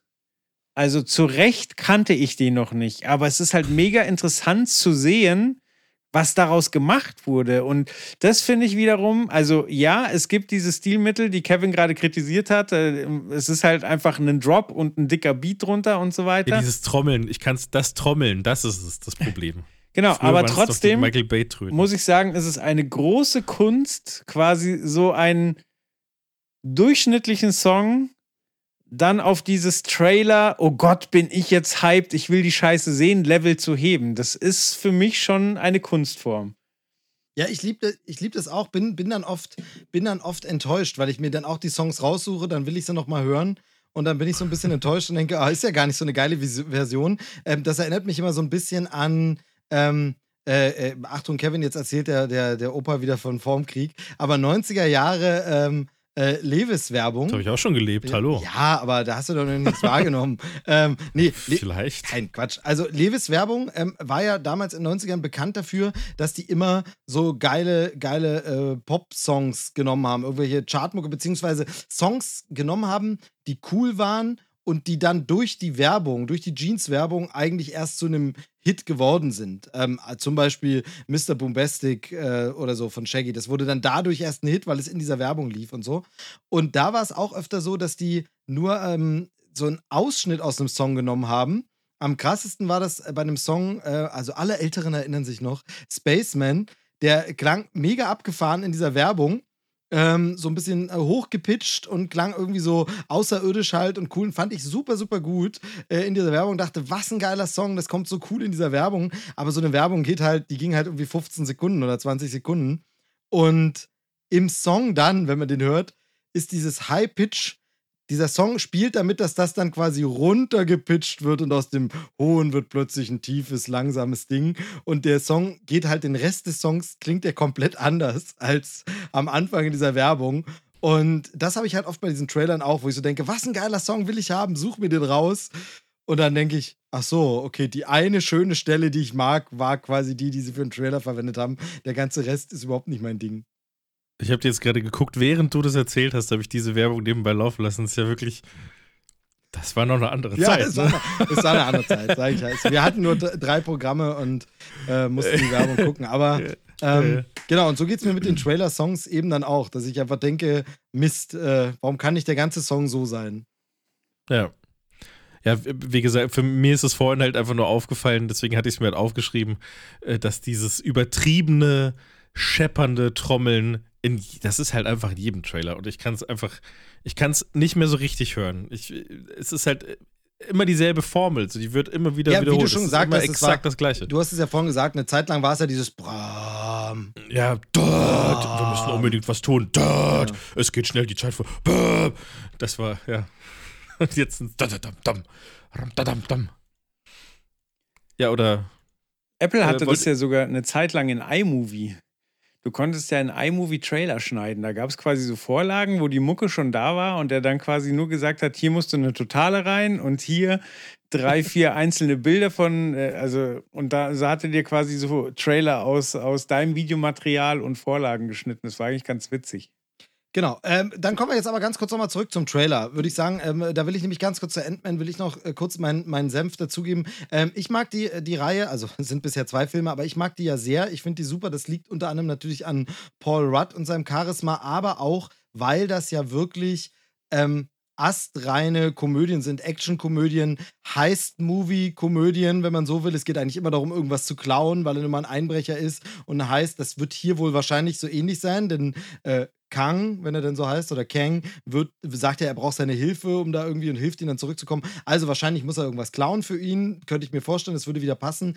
Ähm, und ich mag halt an den, und das hoffe ich, dass dieser dritte Teil, er sieht jetzt eben ein bisschen epischer aus, sage ich mal, aber ich mag an den anderen beiden Teilen gerade dieses kleine, komödiantische, lockere, also zum Beispiel, ich, ich kann sehr, sehr viele MCU-Filme einfach noch nicht mit meiner Tochter gucken, aber die Ant-Mans haben wir beide schon geguckt, weil die einfach ein riesengroßer Spaß sind. Da ist alles harmlos, Ja, witzig, Actionkomödie. Da werden Pezspender werden einfach mal vergrößert. Ne? Da werden irgendwie äh, Salzstreuer riesig gemacht oder Menschen sind so klein, äh, dass, sie, dass sie neben einer Ameise halt äh, ähm, äh, irgendwie winzig wirken und so. Das ist super toll, super amüsant und lustig. Es gibt nette Sprüche und ähm, dieses unbeschwerte, lustige da habe ich als einziges so ein bisschen Angst, dass das jetzt in dem, weil man hier jetzt geht auf, jetzt muss episch und groß und Riesenbedrohung. Ich meine, es kommt, äh, Kang spielt weiter dann im nächsten äh, Avengers-Film eine Rolle, ne? Das ist im Titel da schon drin, wo man halt wirklich sagt, von wegen, ähm, na, hoffentlich erdrückt das dann nicht unseren spaßig, lustigen Ant-Man. Das fände ich halt so ein bisschen schade, weil ich das halt wirklich mag, dass das so eine so ein lustiger, lustiger Teil ist. Äh, was für Lustigkeit noch spricht, ist Bill Murray, sehen wir ja kurz im Trailer, der ist jetzt neu im MCU dabei. Ähm, da kann man ja noch gar nichts wirklich erahnen, was er macht, aber ähm, der ist da, ist da ganz kurz noch zu sehen. Das äh, verspricht, glaube ich, ein bisschen was Lustiges. Also, ähm, ich, hoffe, ich hoffe, dass wir das komödiantische locker leichte nicht verlieren. Es ist aber derselbe Regisseur. Peyton Reed macht es wieder, deshalb hoffe ich einfach, dass man ähm, das trotzdem irgendwie hinbekommt. Ich verstehe das aber komplett. Ich wollte es vorhin auch gar nicht so hart sagen, äh, dass ich die Filme nicht so richtig mochte. Äh, das, was du beschrieben hast, was du daran so schön findest, dieses leichte, lockere, komödiantische, das mag ich schon auch sehr gerne. Nur worauf ich vorhin eher bezogen habe, was mir da immer gefehlt hat, so ein bisschen, und das ist genau das, was du gerade gesagt hast, was du dir nicht so sehr wünscht, war eben der große Bezug zu, zu dem allem, was dann drumherum passiert. Weil ich ich bin schon so ein bisschen geil auf diese ganze große epische Sache im MCU, dass es immer um die großen Dinge geht und alles ist so riesig bedeutend und wow, und deshalb da kriegt man mich halt einfach ja, damit. aber die funktioniert äh, ja nur durch die kleinen Teile, weißt du? Und ich habe so das Gefühl, das dass man stimmt, ein bisschen ja. die kleinen Teile aus den Augen verloren hat ähm, und jetzt immer nur, du kannst ja nicht ein Crossover-Event nach dem nächsten machen, du musst ja irgendwo Klar. diese Leute, weil sonst kommt das DC-Universum raus wo du irgendwie gleich im zweiten Film alle zusammenballerst Alle. in einem Film und Ja. sagst, oh hoppla, Ja. warum ist denn das jetzt so schlecht geworden, weißt du? Ja.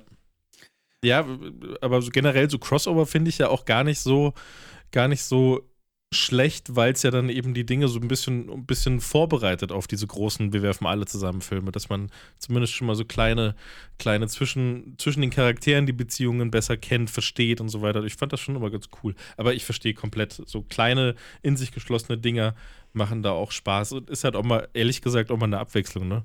Ist ja, es geht ja meistens nur ums Große. Das stimmt. So, und wenn wir jetzt die beiden Themen, die wir heute schon aufgemacht haben, zusammenführt, dann kommt man zu unserem nächsten Trailer. Und alle jetzt so, was? Jetzt geht es nämlich um Creed 3. Äh, Creed 3, ähm, Hauptdarsteller ist Michael B. Jordan, der in Black Panther 1 den Widersacher gespielt hat.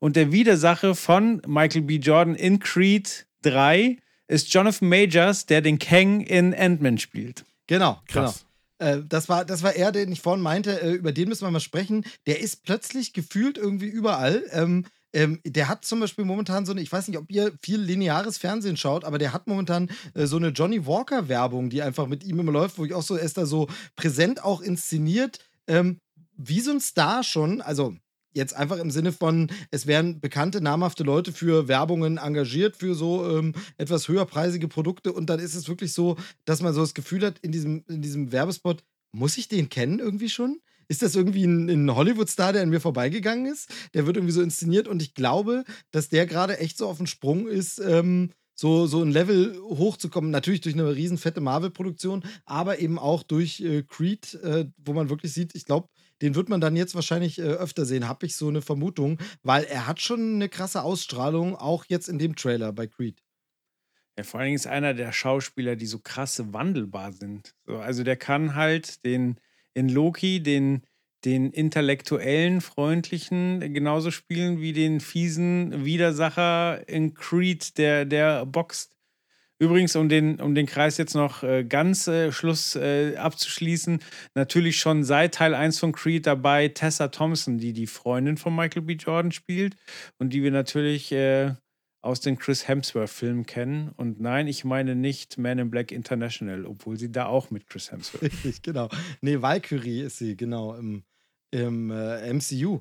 Aber ähm, vom MCU weg ganz kurz zu Creed. Äh, muss ich ja sagen, ist wieder so ein Ding.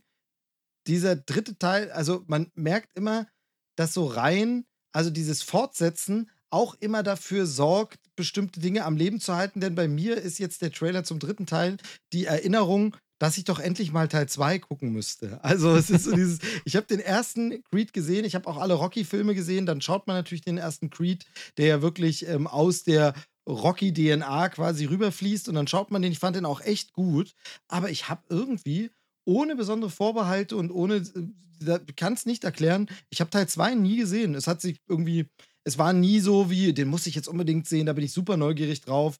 Ähm, es hat sich aber auch nie zufällig ergeben und ich habe nie Creed 2 geschaut.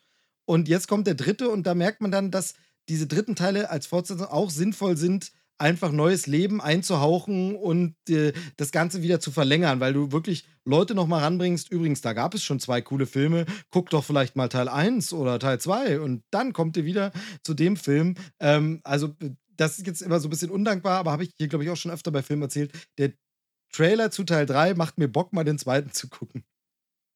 Aber es sieht zumindest so aus, als wäre Teil 3 äh, in dem Fall auch sehr gut, ohne die vorherigen Teile gesehen zu haben, guckbar. Ne? Also zumindest der Trailer vermittelt mir das als jemanden, der weder Rocky noch Creed noch irgendwas in der Richtung gesehen hat.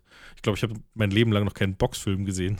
Das ist ja, das ist ja. unfassbar. Kevin. Ro Rocky ist da ja wirklich eh so ein Phänomen. Also ich habe auch sehr, sehr lange keinen Rocky-Film gesehen. Achtung, ich werde jetzt Rocky 1 von, was ist der, 79 oder so, spoilern. Ähm, ich habe ihn dann nachgeholt. Der ist turbo langsam, turbo langweilig. Also Rambo 1 zum Beispiel fand ich auch, der ist langsam erzählt, aber ist ein richtig spannender Film. Rocky 1 ist einfach bumslangweilig. Das Einzige, was ich diesem Film wahnsinnig zugute halte, ist das Ende, was ich jetzt spoilern werde. Also, wenn ihr es nicht hören wollt, müsst ihr jetzt kurz eine Minute skippen. Ähm, die, die Story von Rocky, übrigens Drehbuch geschrieben von Sylvester Stallone und mit einem Oscar ausgezeichnet, sehr absurd, ähm, mhm. ist ja quasi, dass äh, es gibt einen Boxweltmeister. Ich glaube, sein, sein nächster Titel, äh, Titelverteidigungskampf fällt aus. Und sie, er will aber, also er, ich glaube, er will das Geld verdienen oder so weiter und überlegt sich dann halt quasi, äh, dass ein absoluter Nobody ähm, die Chance hat, gegen ihn zu kämpfen. Und da kommt man eben auf Rocky, der, der sich so ein bisschen als Geldeintreiber über Wasser hält und, und wirklich eine totale arme Maus ist. Und dann hast du halt so, so das typische, so, ja, der hat das Herz am rechten Fleck und trainiert halt mit dem, was er hat, mit irgendwelchen Rinderhälften, während er arbeitet und so weiter, während der andere, während der andere halt äh, allen Luxus hat und äh, sich wunderbar vorbereiten kann.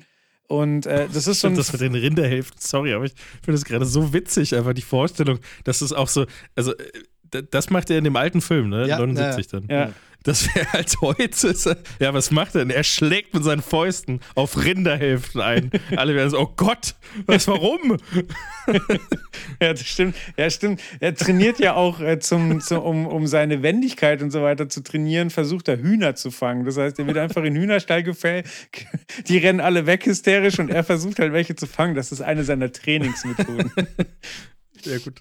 Ja, auf Sorry. jeden Fall, was, was an dem Film halt wirklich überrascht ist, es ist halt so die, die, die große, die, die klassische Groß gegen Klein Story und dann kriegt er diesen Kampf und er verliert ihn. Und dann ist der Film zu Ende und ich war wirklich so, was? So, das ist ja krass. So, wir kriegen jetzt die ganze Zeit erzählt, so hier der arme Schlucker kriegt seine Chance und dann verliert er einfach. so, wow. Und da war ich wirklich baff so. Und dann, ja, aber sonst, äh, die folgenden Jahre ist halt dann auch so. Dann kriegt er irgendwann den Titel, dann äh, lebt er im Luxus. Ich glaube, so eine entscheidende Szene ist dann, dass sein Kind einen Roboter hat als Butler. So, da, so wurde halt damals Reichtum dargestellt. So, hey, der hat einen fahrenden, fahrenden Roboter. Der, der muss sich um gar nichts mehr selber kümmern. Und ähm, Genau, und äh, sein, sein Gegensacher aus, aus dem ersten Teil wird dann irgendwann sein Trainer. Und ach, egal. Äh, es ist ja bei Creed auch so quasi, dass äh, Apollo Creed, der jetzt von Michael B. Jordan gespielt wird, das ist ja der Sohn von seinem ehemaligen Widersacher, dann Trainer. Also es ist schon immer alles miteinander verworren. Und bei Rocky gibt es halt auch viele Ups und Downs. So, da gibt es richtig schlechte Filme, da gibt es welche, die, die sind recht kultig. Und ich fand die Creed-Reihe jetzt auch wirklich gut. Vor allen Dingen ist das Boxen mal besser als in den Rocky-Filmen, wo immer quasi einer eine halbe Stunde die Deckung runternimmt und äh, äh, äh, kriegt acht Stunden einfach nur auf die Fresse gehauen, liegt am Boden, steht dann wieder auf. Also es hat einfach nichts mit einem geil. normalen Boxkampf zu tun. Es ist, also es ist wirklich eher Wrestling. Es ist einfach nur Quatsch. Und das ist bei Creed besser umgesetzt. So, da, also, da merkt man, da ging Boxtraining rein und äh, in den ähm, letzten beiden Teilen war Sylvester Stallone ja auch quasi noch als Trainer zugange und hat da auch wirklich so ein bisschen Talent als Charakterdarsteller. Also der, der steigt ja dann nicht in den Ring oder, oder äh, macht hier irgendwelche geilen One-Liner, sondern er ist halt wirklich die Vaterfigur für jemanden, den, den er halt auch ein bisschen von der Straße holen muss und mit dem er aber halt eine Geschichte hat, wo er sich auch ein bisschen verantwortlich fühlt. Übrigens, die Mutter von Creed äh, wird von der Schauspielerin gespielt, die, die früher Claire Huxtable in der Bill Cosby Show war. Und die sieht man ja auch super selten. Und wie gesagt, Tessa Thompson hat in Creed 1 schon seine Freundin gespielt und ich würde sagen, damals kannte die noch keine Sau. Mittlerweile hat die halt ja. richtig viele krasse Filme abgeliefert. Aber ja, also wie, du, wie ihr sagt, ähm, kann man wahrscheinlich auch gucken, ohne die Vorgänger zu gesehen zu haben. Aber mein, mein Fazit ist, es ist super schwer einzuschätzen, weil es, man kann halt heute einfach nicht mehr sagen, so, oh, der dritte Teil ist safe schlecht, weil Richtig, genau, früher ja. in den 80er, ja. 90ern wäre es so gewesen, im dritten Teil wäre vielleicht noch ein Schauspieler vom Urcast dabei gewesen, so, die sind jetzt hier außer Sylvester Stallone bei dem es aber Sinn macht, dass er rausgeschrieben wurde, sind die alle noch dabei und es wird halt mit geilen Leuten wie Jonathan Majors ergänzt. Das heißt, das Potenzial ist da. Der Trailer zeigt auch schon, wo die Geschichte hingeht und wenn man Bock auf so ein bisschen Sportfilm hat und, und Leute, wie sie sich im Erwachsenwerden entwickeln, dann könnte das eine gute Nummer werden. Ja, ich, ich ja. finde vor allem sieht es halt super stylisch aus, also super ansprechend, cool inszeniert, äh, geiler Look und so. Also das ist einfach sowas, ähm, äh, ich glaube, dass da Boxen natürlich auch sehr dankbar ist. Nicht ohne Grund gibt es einfach so unfassbar viele Boxfilme, ähm, wo man ja immer so ein bisschen denkt, hm, warum gibt es eigentlich so viele Boxfilme? Normalerweise kann ich mir dann einfach, wenn ich das sehen will, dieses äh, One-on-One-Gekämpfe, dann gucke ich Boxen. Also dann schaue ich mir lieber einen echten Boxkampf an ähm, und da gibt es ja ich mittlerweile. Dragon Ball dann. Genau, also, aber es ist. das ist das Problem. Nein, aber es ist tatsächlich so, ähm, dass da ja eine bestimmte Faszination ist. Ähm, und was ich interessant finde, äh, das Ganze heißt ja Rocky's Legacy. Ähm, Im Deutschen, glaube ich, nur. Im Original ist das, glaube ich, gar nicht. Oder war da nur im ersten Film der Untertitel, wenn überhaupt oder so. Aber um diese Rocky-Connection. Aber äh, Rockys Vermächtnis passt ja auch in einer anderen Form. Denn was hier noch faszinierend zu bemerken ist, ist, dass Regie führt ja hier diesmal Michael B. Jordan. Also sprich, der Rocky-Hauptdarsteller wechselt hier ins Regiefach. Und das ist dann eben wieder diese Parallele, du hast es vorhin schon gesagt, Sylvester Stallone, der da mitspielt, zwar als der Boxer, aber auch der Drehbuchautor ist und ähm, das dann auch mit produziert. Also wo man einfach ja. merkt, dass diese Box- und Sportfilme für die auch so ein Sprungbrett sind, in andere Bereiche sich auszutesten und vielleicht da dann sich Sporen zu verdienen und zu sagen, also wer weiß, in, in 10, 20 Jahren sagen wir, ja, Michael B. Jordan, der war früher mal Schauspieler, mittlerweile ist der ein Regieass und hat schon drei Regie-Oscars. Also, ne, jetzt mal nur so, ähm, aber ich finde es find so interessant, dass was diese, dieses Vermächtnis der Rocky-Filme wirklich ist, dass eben, also mir ging das immer so als äh, Kind und früher Jugendlicher ohne dieses filmische Wissen war Rocky eben tatsächlich dieses, das hat man im Kopf verknüpft mit, naja, das sind doch diese stumpfen Actionfilme, Rambo und Rocky. Rambo und Rocky, das ist dieser eine Typ, Sylvester Stallone und der ballert oder kloppt sich, Rambo und Rocky. Und dann habe ich irgendwann, nicht so spät wie du, Joel, aber doch eben auch etwas älter dann ähm, Rocky gesehen und festgestellt, Moment mal, das ist ja ein richtig guter Film. Das ist ja eine richtige Geschichte. Das ist ja gar nicht so ein Action-Gehampel. Ähnliches bei äh, Rambo ja tatsächlich, wo das nur durch die späteren Teile dann wieder äh, konterkariert wird, aber wo man wirklich sagt, der erste Teil ist ja überhaupt kein bescheuerter Actionfilm, wo einfach einer blöd rumballert ja. und unsterblich. Also genau wie du das gerade sagst zum Ende von Rocky, aber genauso bei Rambo, der ist ja da gar nicht der 80er Jahre Actionfilm-Prototyp, der er dann später war, den man als Kind überall wahrgenommen hat, sondern das sind ja gebrochene Figuren, Figuren, die verletzlich sind, die irgendwie verlieren können und so.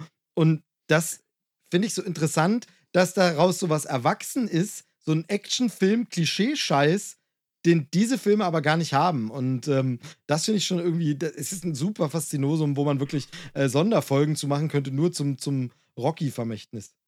Ja, bei Rambo ist es ja sogar so, dass ein Ende gedreht wurde, wo Rambo stirbt. So, dann hätte man all die anderen Teile gar nicht machen können. So, aber das ist, glaube ich, da bin ich mir jetzt nicht ganz sicher, ob es so ist. Also ich kenne das Ende, wo er am Schluss, äh, äh, ich weiß gar nicht, ob Suizid ist. Auf jeden Fall wird er erschossen. Also ich weiß nicht, ob er dann abdrückt oder der andere, aber er wird auf jeden Fall erschossen. Aber wenn ich mich recht erinnere, ist das halt bei, bei Test-Screenings äh, unten durchgefallen und wurde dann nochmal ein anderes Ende gedreht. Selbstmord steht hier mit äh, ein bisschen Hilfe von Kirk Douglas äh, anscheinend. Ich habe es nur gegoogelt gerade wegen ja. dem alternativen Ende. Es war Selbstmord. Ja, ja auf jeden Fall ja. Creed. Also ich finde, es sieht geil aus und wie schon gesagt, also ich muss jetzt mal Teil 2 gucken und dann kann man sich 3 auch nochmal nachholen und ähm, tatsächlich, also ähm, Kevin, du musst jetzt ein bisschen schauen, wem du mehr vertraust. Joel sagt, ist super langweilig. Ich sage, Rocky ist ein absolut sehenswerter äh, Top-Film. Nicht ohne Grund einer der wichtigen Filme der 70er, 80er Jahre. Ähm, ich kann aber gleichzeitig noch dazu sagen, hast du irgendwann mal Karate Kid gesehen? Nicht das nee. mit dem Will Smith-Sohn, sondern das alte Ding. Mhm. Ah, okay, weil sonst hätte ich gesagt, dann hast du im Grunde Rocky auch schon gesehen. Denn ähm, das ist wirklich faszinierend. Karate Kid ist so ein bisschen Rocky für Kids die Filme haben okay. unfassbar viele Parallelen. Gut, mag auch daran liegen, selber Regisseur und selber ähm, Filmmusikkomponist, aber ähm, die haben unfassbar viele Parallelen. Ähm, das ist immer ganz witzig, dass Karate Kid im Grunde der Kinder-Rocky ist. Ähm, äh, sehr, sehr lustig. Ich weiß nicht, ich habe mich mit diesen echt echt Realfilm, Kämpffilm, äh, Sachen, äh, weiß nicht, das ist für mich nur, das hat mich noch nie angesprochen. Ich fand das schon immer interessant, so als, als äh, wenn ich diesen Trailer sehe von Creed 3 zum Beispiel, finde ich auch cool. Also ich, ich, äh, ich, mag, dass sich, sich da so ein, so, ein, so ein Underdog dann hochkämpfen muss und da irgendwie und, und der andere muss dann gegenhalten. Und das finde ich schon irgendwie cool. Ich, ich finde das total interessant, das, das so als Trailer zu sehen. Aber an dem Film dahinter reizt mich halt total wenig, weil ich solche ich habe es vorhin halt reingeworfen, das war kein Spaß, weil ich solche Kampfgeschichten halt nur in völlig überdreht kenne. Damit bin ich aufgewachsen mit Dragon Ball und mit allem anderen, was da wird sich halt angeschrien und dann wird da und dann gibt es emotionale Momente und dann stirbt der Vater und dann ah, und das ist alles schlimm und das ich weiß auch nicht, das fehlt mir dann wahrscheinlich immer. Deswegen ja, wobei, also ich sag Voll. mal, ich sag mal, da hält ein Adrian, ähm, was äh, ein Sylvester Stallone brüllt, hält dann doch mit ähm, die, die Rocky-Fans nee. werden es kennen. Also da gibt es auch emotionales Geschrei. ähm, ja, aber so nicht so viel. nee, vielleicht nicht ganz so. Jetzt hast du, jetzt hast du mir mit äh, Ich gucke keine Kampffilme natürlich die beste Überleitung zum nächsten Trailer gegeben, die ich aber nicht nutzen werde, weil ich noch eine Szene, ich weiß nicht, ob es an der deutschen Übersetzung liegt, aber die möchte ich noch anspielen, äh, sprechen vom Trailer, denn die ist wirklich ein bisschen cringig, finde ich. Wo, wo Creed einfach zu seiner Freundin sagt so, ja, wir reden nicht mal miteinander und sie dann sagt, ja, dann müsst ihr wohl kämpfen. ich so, was? Vielleicht auch wirklich einfach so zusammengeschnitten und im Film sind wieder noch fünf andere Sätze dazwischen. Weißt du, Wahrscheinlich, ja, ja. So. Genau. Aber da war ich so Dann kurz so, ja klar, ganz normaler Dialog. Läuft mit meiner Frau auch so. Wenn ich sage so, ja, hier läuft es gerade nicht so gut, dann müsst ihr wohl kämpfen. Der ist halt normal in seinem Leben, da wird gekämpft. Ja, aber damit können wir dann tatsächlich zum nächsten Trailer kommen, denn äh, da muss man auch mal kämpfen. So John Wick äh, hatte. Aber mit Pistolen. Mit Pistolen. Okay, also das heißt, da guckst du dann wieder, wenn. wenn da wird geschossen, ja. Okay, beim, beim Schießen bist du wieder am Start. ja. Sehr gut. Ja, John Wick äh, hat äh, in Teil 1 eine, finde ich, völlig plausible Geschichte, warum jemand äh, sauer ist. Und ja. zieht das Ganze jetzt über bereits vier Filme und also es ist nur noch absurd, aber es ist mir scheißegal. Also ja. es geht doch schon lange nicht mehr um den Hund, es geht doch lange nicht mehr um die Frau, auch wenn jetzt im Trailer angedeutet wird, so ja, aber er, er, er denkt immer noch an seine Frau. Ist scheißegal. Dieses komische Hotel, das ist alles nur geisteskrank. Dieses komische Obdachlosen-Netzwerk, das ist alles geisteskrank, aber es ist geile Action. Ja, voll. Das dachte ich mir beim Trailer gucken auch. Ich, ich habe es mir sogar aufgeschrieben. Ich fand ich, die ganze Story, die da, die da wieder versucht wird, an, äh, angeschnitten zu werden, hier das mit dem, mit der Frau, mit dem und hier und die Hotels und das musst du, du musst hier jetzt entscheiden. Aber eigentlich, alles, worauf man guckt im Trailer, ich zumindest, waren die ganzen Szenen dazwischen. Er sitzt irgendwann auf dem Pferd und schießt und er macht das und schießt und fällt da wieder runter, verletzt sich und dann schießt er wieder. Und, und, und eigentlich geht es dann nur noch darum, ne? War ja bei Teil 3 auch schon so gefühlt. Voll. Ich finde, ich finde, das ist äh, nämlich schon, das ist Fluch und Segen dieser Reihe. Denn tatsächlich ist es so, ähm, ich könnte hier in Teilen dasselbe sagen wie bei äh, Creed. Ich habe einfach immer vergessen, Teil 3 mal zu gucken. Der liegt hier rum. Tatsächlich, die Blu-ray liegt hier. Habe ich irgendwann äh, mitgenommen. Ich glaube sogar in so einem 4 für 3 Aktion oder so. Und habe ich mitgenommen, ähm, weil ich Teil 1 sehr mochte und Teil 2 zumindest noch okay fand. Ähm, ich komme gleich darauf, warum so kritisch. Ähm, aber ich habe dann immer vergessen, Teil 3 zu schauen. Und jetzt sehe ich den Trailer für 4. Da sind wir wieder bei diesem. Und der sorgt dafür, dass das Franchise am Leben bleibt und Leute wie ich mal denken: Ach, stimmt, kannst du ja auch mal weiter gucken und vielleicht von vorne anfangen. Ich finde nämlich genau das, was, ich, was ihr gerade gesagt habt. Ähm, wir brauchen alle nicht drüber reden. Die Action ist grandios in, in den John Wick-Filmen, zumindest eben in 1 und 2. Ähm, das sind großartig choreografierte Kampfszenen, was natürlich daran liegt, dass der Regisseur einen vom Stuntfach kommender ist, der dann ins Regiefach gewechselt ist. Der hat ja auch schon äh, andere starke Actionfilme mittlerweile gemacht und so. Und dann ist es wirklich so, hier liegt das Augenmerk auf der Action. Das Problem ist halt nur, dass ich im ersten Teil das halt super fand, genau wie ihr sagt, plausible Story. Und der war ja auch somit der erste von diesen Filmen. Mittlerweile gibt es ja irgendwie fünf äh, John Wick-Klonen rein. Also ob das dann irgendwie ja. äh, Liam Neeson kämpft sich durch ist, wobei der hat schon ein bisschen eher angefangen. Oder nee, was war denn zuletzt? Nobody oder so. Oder jetzt demnächst, äh, das habe ich auch in einer Trailerschlag angesprochen, ähm, der Weihnachtsmann, der demnächst sich durchprügelt. Ne? Also da gibt es mittlerweile gibt's irgendwie tausend so John Wick-Klone.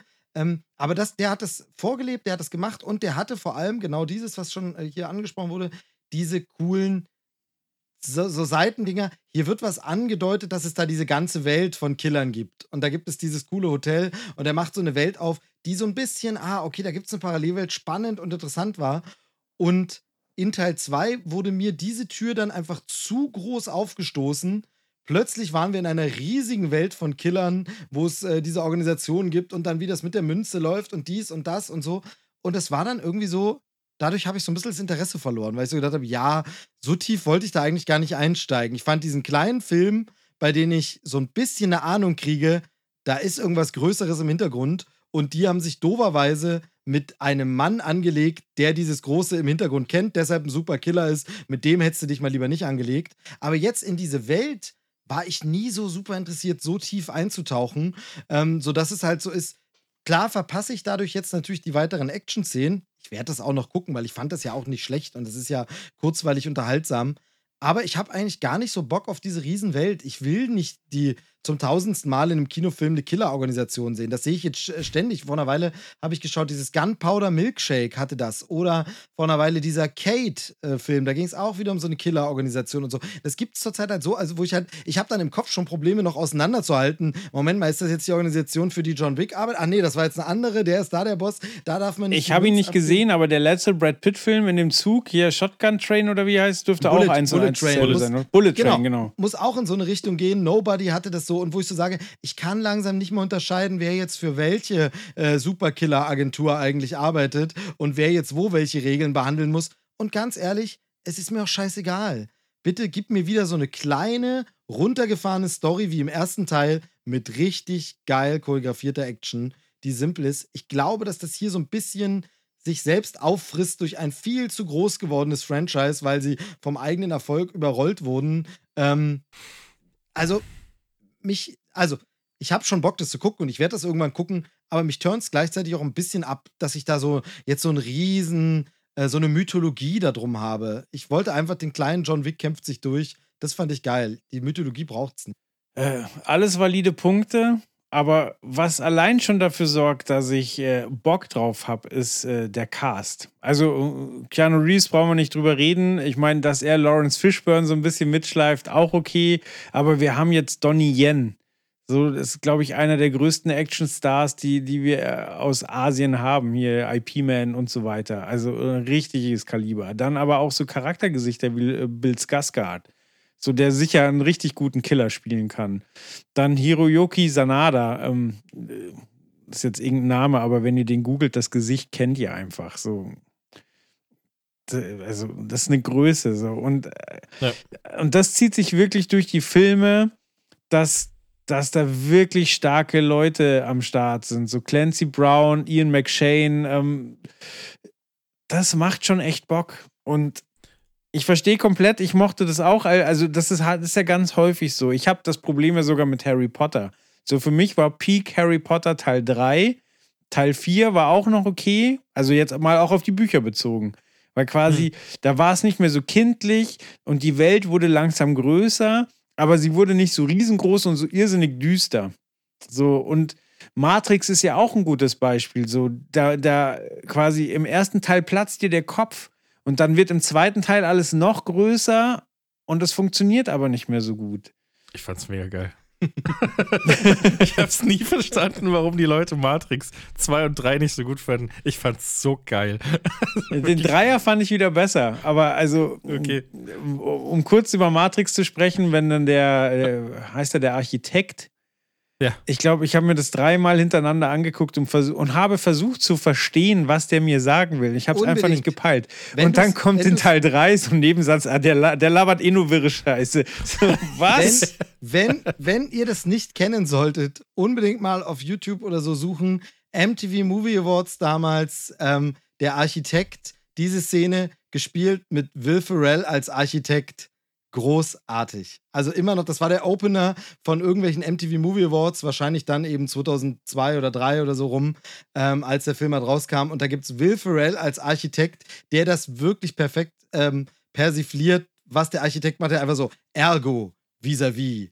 Und so, dass er nur so irgendwelche Quatschworte sagt und so. Und total äh, fantastisch. Also wirklich richtig tolle äh, Matrix-Parodie. Ähm, und nur meine zwei Cents zu Matrix. Ich fand immer, ähm, Matrix, also ich mochte die ganze Mythologie, ich mochte da auch, dass es größer war. Ich habe alles verschlungen, auch Animatrix und so. Teil 2 und 3 wären meiner Meinung nach ein guter zweiter Teil geworden, wenn man das zusammengestaucht. Also das ist zu groß geworden, da nochmal zwei Teile draus hm. machen. Ich muss nicht sehen, wie zehn Minuten lang Neo gegen Agent Smith kämpft, um Ey, dann. Das war das noch, Geilste. Nee, nee, war es leider nicht. War es leider. Also, der 20-jährige Steve damals fand es auch, das war das Geilste, was er je gesehen hat. Ähm, ich habe auch den Score, den Score-Soundtrack zu dieser Szene ähm, millionenfach gehört und so und war das geil. Aber wenn du das heute guckst, ist es so, wo dann alle auch auf ihn draufspringen und so, wo du so denkst, Gänsehaut. ist auch ein bisschen albern langsam und ist jetzt auch gut. Also zwei und drei zusammen. Aber er ist der Auserwählte, ist geil. Zwei und drei zusammengeschnitten, ich glaube, das wäre richtig gut. Ähm, Aber Kevin feiert es nur so, weil es so harte Dragon Ball Vibes hat. Ganz kurz. Voll. Ganz kurz nur. Faust auf Faust, Schallwellen, Druck. Ganz, ganz kurz geil. nur, weil auch da, äh, da schließt sich der Kreis wieder zu John Wick und ähm, Keanu Reeves. Ähm, auch da liegt die DVD, nee, die Blu-ray bei mir ungesehen rum. Habt ihr eigentlich Teil 4 schon geguckt? Bitte nicht spoilern, ich habe ihn immer noch nicht geschaut. Ich habe ihn, ich hab ihn gesehen. gesehen. Ich war direkt im Kino. Ja. War okay. Okay, passt schon. Danke. Wieder Matrix, Matrix gesehen. Buch zu. Sehr gut, sehr gut. Okay, nee, sorry. Ähm. So ungefähr.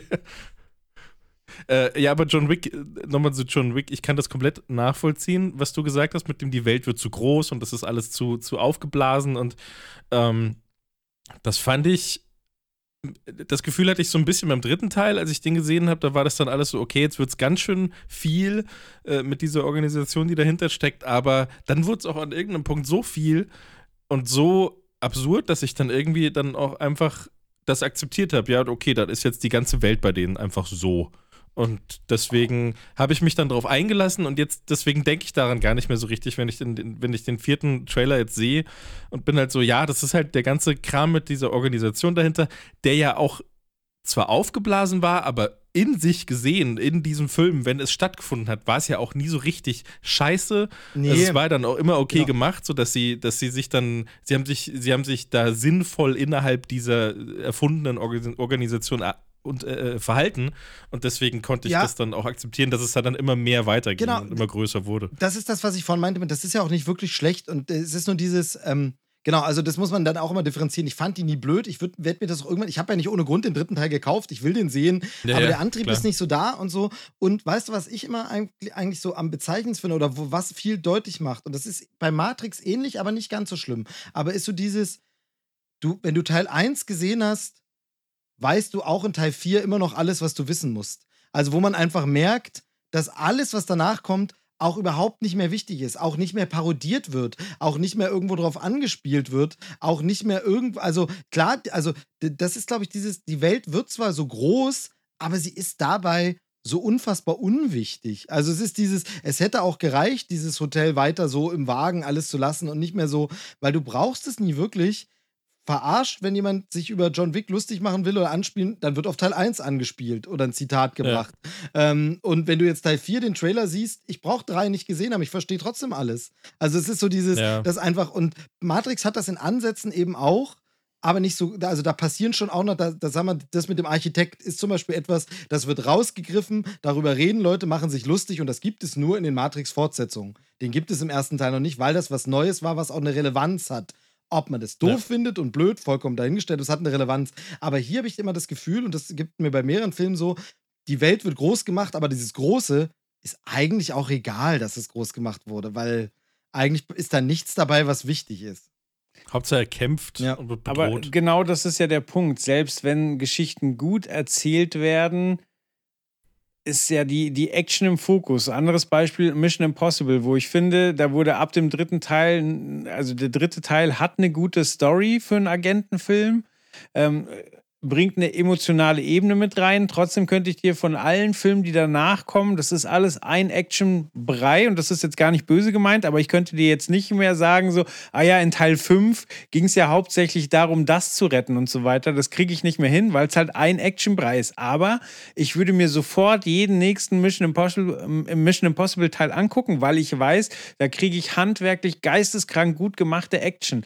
Und so ist es bei John Wick auch. So, ja, die Story hat mich ein bisschen verloren verloren, aber es ist scheißegal, weil die sich immer wieder neu herausfordern, immer wieder überlegen, wie kann man denn Action äh, anders interpretieren, wen kann man da zusammenbringen, um wirklich coole Kampfszenen äh, hinzuklatschen. Und deswegen ja, ist, mir, ähm, ist okay. mir das relativ wurscht. Würde ich, würde ich gelten lassen, muss aber aus meiner persönlichen Erfahrung sagen, dass auch selten jemand mal zu einem kommt und sagt, das musst du gesehen haben. So einen Faustkampf, also wie man das ja manchmal bei Actionfilmen hat. Ähm, äh, das ist dann so ähnlich, so ein bisschen wie bei, wie bei, ähm, fällt mir jetzt nur als Beispiel ein, aber Final Destination, wo es dann nur irgendwann immer darum ging, was fallen uns für absurde Todesfälle ein, die immer absurder waren und in dem Moment des Filmguckens zwar krass, aber trotzdem, genau wie du sagst, es wird alles zu einem Brei. Es sagt auch keiner, das musst du gesehen haben, das hast du noch nie gesehen so, sondern es ist auch wurscht, es ist auch keine Steigerung drin. John Wick verkloppt jemand mit Büchern, John Wick verkloppt jemand mit Schwertern. Ja, ja das, aber genau das, das ist es. Das ist doch nee. geil mit den Büchern. Naja, das wollte ich dir ja sagen vorhin, ja. weil du gesagt hast, es war doch im dritten Teil dann, oder mit dem Buch? Das müsste im dritten sein, genau. Schon, ja, ja, genau. Und, und weil du gesagt hast, dass du noch nicht gesehen hast, war, lag mir das die ganze Zeit auf der Zunge. Ich wollte es noch nicht sagen, weil ich dachte, ach, keine Ahnung, Spoiler, was genau, auch immer, und ist eigentlich egal. Und ich, eigentlich wollte ich diesen Kill erwähnen und war so, das ist doch geil, oder? Das ist doch was Besonderes. Ja, oder, oder dann so mit, mit, mit Schäfern oder generell mit, mit Hunden zu interagieren und also. Ja, die waren so geil trainiert auch. Die waren richtig krass trainiert, diese Hunde. Genau, Irre. genau. Und also und da, da bin ich so ein bisschen bei, bei Jackie Chan. So, da, da, da wird ja auch nur quasi ein Setting geschaffen, wo er sich umgucken kann und sagen, okay, was habe ich jetzt hier, um das in meine Choreografie unterzubringen? Da steht eine Leiter oder ich führe diesen, äh, diese Szene extra dahin, damit da eine Leiter steht, weil ich will jetzt mit Leiter kämpfen.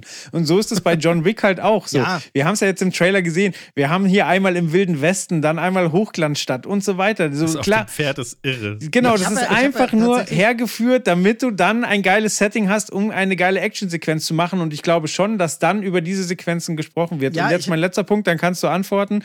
Ähm, zum Beispiel Filme wie On Buck haben für mich Tony Ja unsterblich gemacht, aber ich weiß gar nicht, ist es On Buck, wo es um eine Elefantenentführung geht? So, also Tony Ja hat ja so ein paar Filme gemacht. Absurdeste Handlung, völliger Schrott, aber du erinnerst dich an die Actionsequenzen. Und jetzt will ich nicht äh, Tony Ja mit Keanu Reeves auf eine Stufe stellen, so weil Tony Ja hat wirklich mal richtig geisteskranke Sachen gedreht, aber so sehe ich das bei John Wick halt auch so. Du erinnerst dich an das Buch, du erinnerst dich an die Hunde, ähm, du erinnerst dich in Teil 1, wie smart es gemacht ist, John Wick einfach einzuführen, indem immer nur die Bösen über ihn reden. So, weil der Ältere dem Jüngeren einen draufgibt und sagt, du kannst doch nicht John Wick ärgern. So. Alter, wir sind nur so reich wegen dem. So, also da wurde ganz viel eigentlich wirklich nur im Dialog geklärt und da, da hast du recht, das wird persifliert und später waren es nur die Action Pieces, die Settings und so weiter und einzig, was ich, das Einzige, worauf ich eigentlich hinaus will, ist, ich kann die Kritik verstehen, dass die Story einen verliert. Das ist auch schade, dass es so ist. Nur finde ich eben dieses Mission Impossible Beispiel zeigt, dass auch wenn man das besser abgeliefert hätte, es trotzdem letztlich um die Action geht. Ja, ich, was ich eigentlich gerade noch sagen wollte, ist nur dieses, dass ich jetzt im Gespräch auch gemerkt habe, äh, so offen muss man dann auch sein, dass ich mich selber da, also wahrscheinlich äh, sehe ich das auch ein bisschen falsch, denn ich habe gerade mich selber widerlegt, indem ich ja zum Beispiel eben den dritten Teil nicht gesehen habe, aber dieses Buchding doch oft genug erwähnt wurde, dass ich es wusste.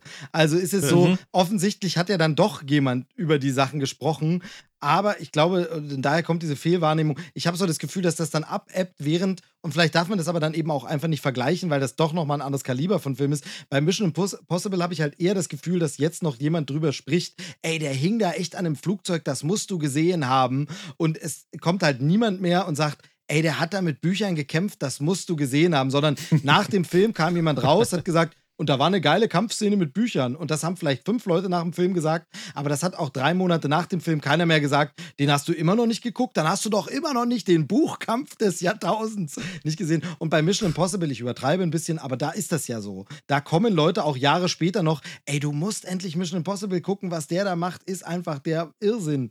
So, und das ist, glaube ich, so. Aber vielleicht darf man das dann auch nicht vergleichen. Und wie gesagt, äh, offensichtlich gesprochen wurde ja trotzdem drüber, sonst wüsste ich ja bestimmte Sachen nicht.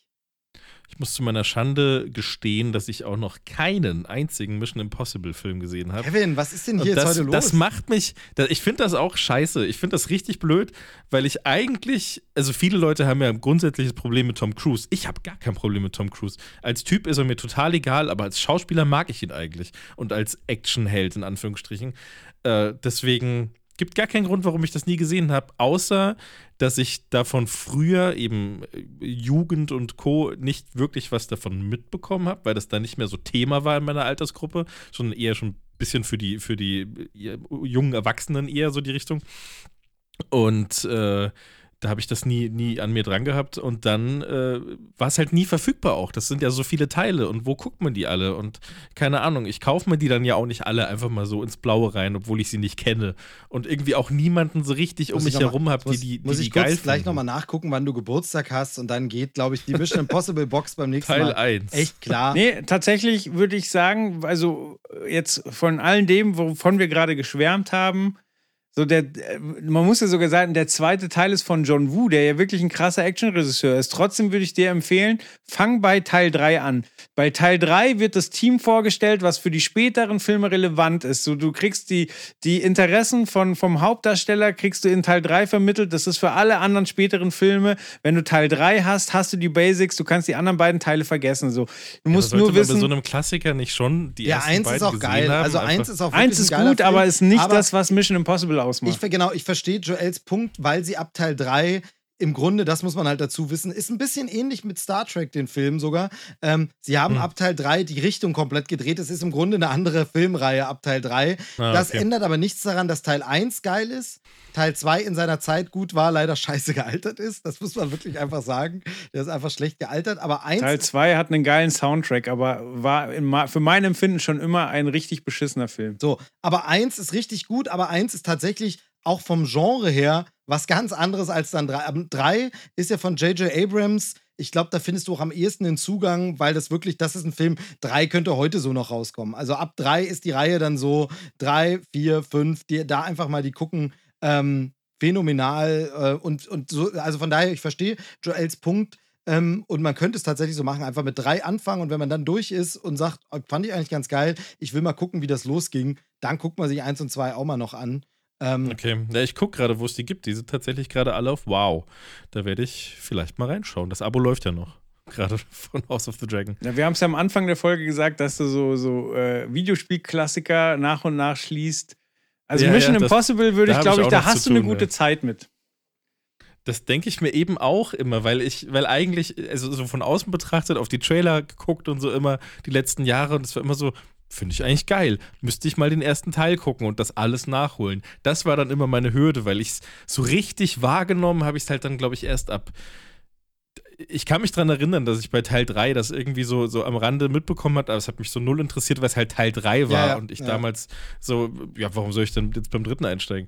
Aber Äh, dann wurde es halt nur immer schlimmer die Jahre danach. Dann war es auf einmal der vierte, ah shit, jetzt muss ich die ersten drei erstmal holen. Fünfte, ja, keine Chance mehr. Ja, genau. Aber jetzt, jetzt bin ich halt so, ja, klar, jetzt, jetzt wo du es gerade eh gesagt hast, mit dem Videospielklassiker nachholen, das sind auch so Lücken, die ich gerne mal schließen würde. Und ich glaube, da hat man eine geile Zeit damit. Also da hat man wirklich ja eine geile Zeit. Ich kenn- bombastische Dinger sind, Ich ne? kenne wirklich wenig Leute, die nichts mit Mission Impossible anfangen können. Und tatsächlich ist es so, das sind dann meist Leute, die nichts mit Tom Cruise anfangen können. Aber generell, ansonsten ähm, sind das einfach äh, starke Filme. Abgesehen davon, dass sie natürlich dann spätestens ab Teil 4, 5 ähm, filmhistorisch super wichtig sind, weil er halt wirklich einfach wahnwitzige Stunts macht, äh, die er selber auch Hm. noch macht, die einfach ähm, so bescheuert sind, dass jemand das macht. Ähm, das muss man gesehen haben. Äh, es ist dann aber auch wirklich gut, gut äh, inszeniert und gefilmt. Sind ja auch tolle Regisseure dabei und so. Also von daher. Ja, auch die Schauspieler, die immer dabei sind. Ja, ich, war- ich habe immer mit so einem, ich habe immer drauf geguckt und war so, ja, das, irgendwann möchte ich das mal sehen. Aber ich möchte halt auch die anderen Teile dafür gesehen haben, um das neue Coole zu sehen. Sehr gut. Jetzt sind wir von John Wick zu Mission Impossible ähm, gekommen. Denkt man, Trailerschnack. denkt man im ersten Atemzug vielleicht auch nicht, aber wenn man länger drüber doch ergibt schon Sinn. Ne? Das, äh, das, da gibt es schon Parallelen. Wobei man bei Mission Impossible wahrscheinlich eher von Anfang an gedacht hat, dass es ein Franchise, also war ja auch schon eine Fernsehserie und so. Ähm, bei John Wick Hm. weiß ich ja noch so, dass man wirklich damals gar nicht gedacht hat, eine Fortsetzung. Mittlerweile sieht man das öfter, da gibt es ja auch so Equalizer und alle möglichen Sachen, wo so vermeintlich kleine Actionfilme und plötzlich gibt es davon einen zweiten und dritten und so. Aber bei John Wick 2 war ich persönlich noch überrascht, so von wegen, ach Mensch, da wird jetzt mehr. Aha, okay. Ja, stimmt, da war ich auch überrascht, ja. Einen Punkt möchte ich noch ansprechen und zwar frage ich mich, was da passiert ist und ob, ob da qualitativ nachgelegt wurde, weil wir wissen ja, dass John Wick 4 und Matrix 4 nahezu zeitgleich gedreht wurden. So. Die sollten ja sogar am selben Tag raus. Ja, genau. Ja. Und Ja. jetzt ist ja doch eine gewaltige Spanne dazwischen. Ja, und vor Stimmt, allem, ja. vor allem finde ich dabei, man hätte es immer andersrum gedacht. Weil ich habe Ja. jetzt Matrix 4 nicht gesehen, aber man würde immer, wenn man das sieht, okay, beide Filme gleichzeitig und dann heißt es so, hey, John Wick ist schon draußen, weil handgemachte Action wird gefilmt, tralala, relativ, also geht man auch davon aus, relativ wenig CGI und Matrix einfach das Spezialeffekte-Ding der 90er. Also ich meine, das war prägend mit Bullet Time und allem und so. Und wenn, Ja. wenn ich hätte wetten müssen, welcher dieser beiden Filme wird wohl später rauskommen, hätte ich doch definitiv gesagt, ja, ja, Matrix, weil sie dann in der Post-Production doch länger brauchen, Spezialeffekte doch nochmal drüber polieren, ganze Szenen nochmal. Also ich finde es mega verwirrend. Äh, Zu, also ich kann mir nicht erklären, warum der jetzt so spät rauskommt. Ja. Ja, wenn du ihn gesehen hättest, den Matrix, dann liegt es ja schon auf der Hand. Es ist, es ist ja Und ich wollte gerade noch sagen, unterschätzt mal nicht das CGI bei, bei John Wick. Also da gibt schon virtuelle Stuntmen Ja. und ähm, allein das ganze Mündungsfeuer jedes Mal rein zu kopieren, Ja. ist ja Wahnsinn. Das macht ein Typ, ein So Typ alleine, ein Typ alleine äh, nebenberuflich. Der muss das immer nach der Arbeitszeit, muss der Mündungsfeuer reinkopieren. Das ist, äh, das ist natürlich aufwendig, das stimmt. Aber ich hatte mal so ein, jetzt, wo ich gerade nochmal durch, durchgeskippt hat und Keanu Reeves mit so einer Waffe gesehen habe, die er nachgeladen hat, äh, sein Training dazu hatte ich mir mal angeguckt. Das, das ist ja schon beeindruckend, wie der auch in, in, im echten Leben einfach ein halber John Wick ist. Das, das fand ich dann schon immer ganz cool. Wieder eine Parallele zu äh, Mission Impossible.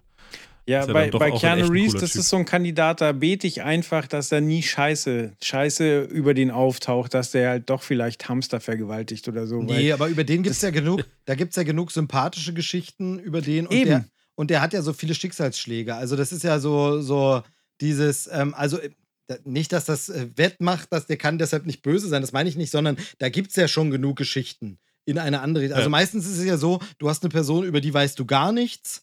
Und dann kommt was Beschissenes raus, wo du sagst, oh, ich wusste gar nichts Ja. über den, was für ein Scheiß. Aber über den weiß man ja schon super viel. Super viel Positives. Man weiß den ganzen Scheiß, den er mitgemacht hat. Ähm, einfach die Schicksalsschläge und so. Also da gibt es ja genug Geschichten aus seinem privaten Umfeld.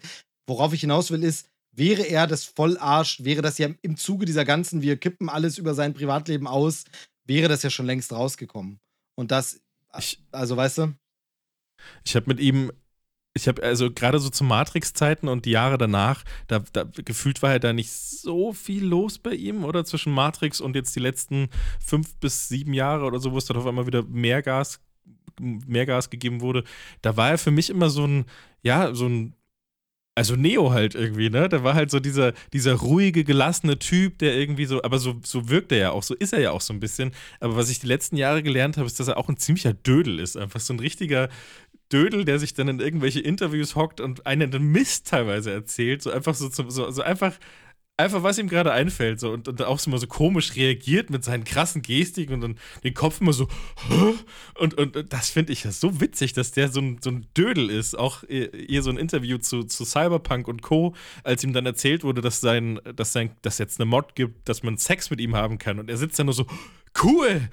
Das ist seine erste Reaktion. Das ist total geil finde, dass die Leute mit ihm Sex haben wollen, die ganze Zeit. Findet er richtig super. Ich finde ihn einfach Also ich super find- sympathisch. Ich Ja, finde, er ist- toller, äh, richtig toller Typ, ja. Ja, aber also ist ja auch eine krasse Karriere. So, also es gibt halt den Speed Keanu Reeves, wo er einen riesen Hype hatte. Bill dann und Ted noch davor. Bill und Teds verrückte Reise, da war halt noch äh, vollblutdödelig, so auch die Rolle. Dann, äh, dann äh, gefährliche Brandung mit Patrick Swayze. Also der hatte schon so einige krasse Phasen, so wo, wo der wirklich latsch war und dann verschw verschwindet er halt wieder. Auch, auch John Wick war ja einfach ein Low-Budget-Action-Film. Ja, genau. so, und einfach damit so krass wieder zurückgekommen. Und man, man gönnt's ihm halt. Also Voll. weil du halt hörst, so, hey, äh, der hört, dass jemand seine Miete nicht bezahlen kann und äh, am nächsten Tag ist das alles überwiesen und äh, er verzichtet auf Gage, damit andere fair bezahlt werden und äh, ja. Deswegen meine ich so, Einfach- hoffentlich kommt da nie irgendwelcher Müll raus, weil äh, ich, ich will einfach ans Gute im Menschen ja, in, glauben. in Keanu we Ja. trust. Das wird schon, das wird Ja. schon alles passen. er ist der Auserwählte. Auserwählte. Genau. Ja, ist so. Sehr schön. Dann Yes. Haben wir doch wieder eine, eine schöne Runde weggeschnackt. Äh, kleiner Disclaimer, wir hätten auch noch über Pinocchio reden können, haben uns aber ein bisschen dagegen entschieden. Ja, ihr wolltet nicht. Wir können hier ganz, wir machen ganz kurz die Transparenzkiste. Hm. Ähm, Steve, ganz ich kurz. habe den vorgeschlagen. Ich habe gesagt, ey Leute, guckt mal, schöner Film, eine ganz neue Geschichte. Hat sich jemand überlegt, mal was ganz anderes, mal was Neues. Das ist doch süß. Lasst uns doch drüber reden. Und dann wurde das einfach eiskalt abgeschmettert mit was ein Scheiß will ich nicht weg. Und dann wurde es abgeschmettert. So ist es doch. Oder habe ich das falsch hier dargestellt?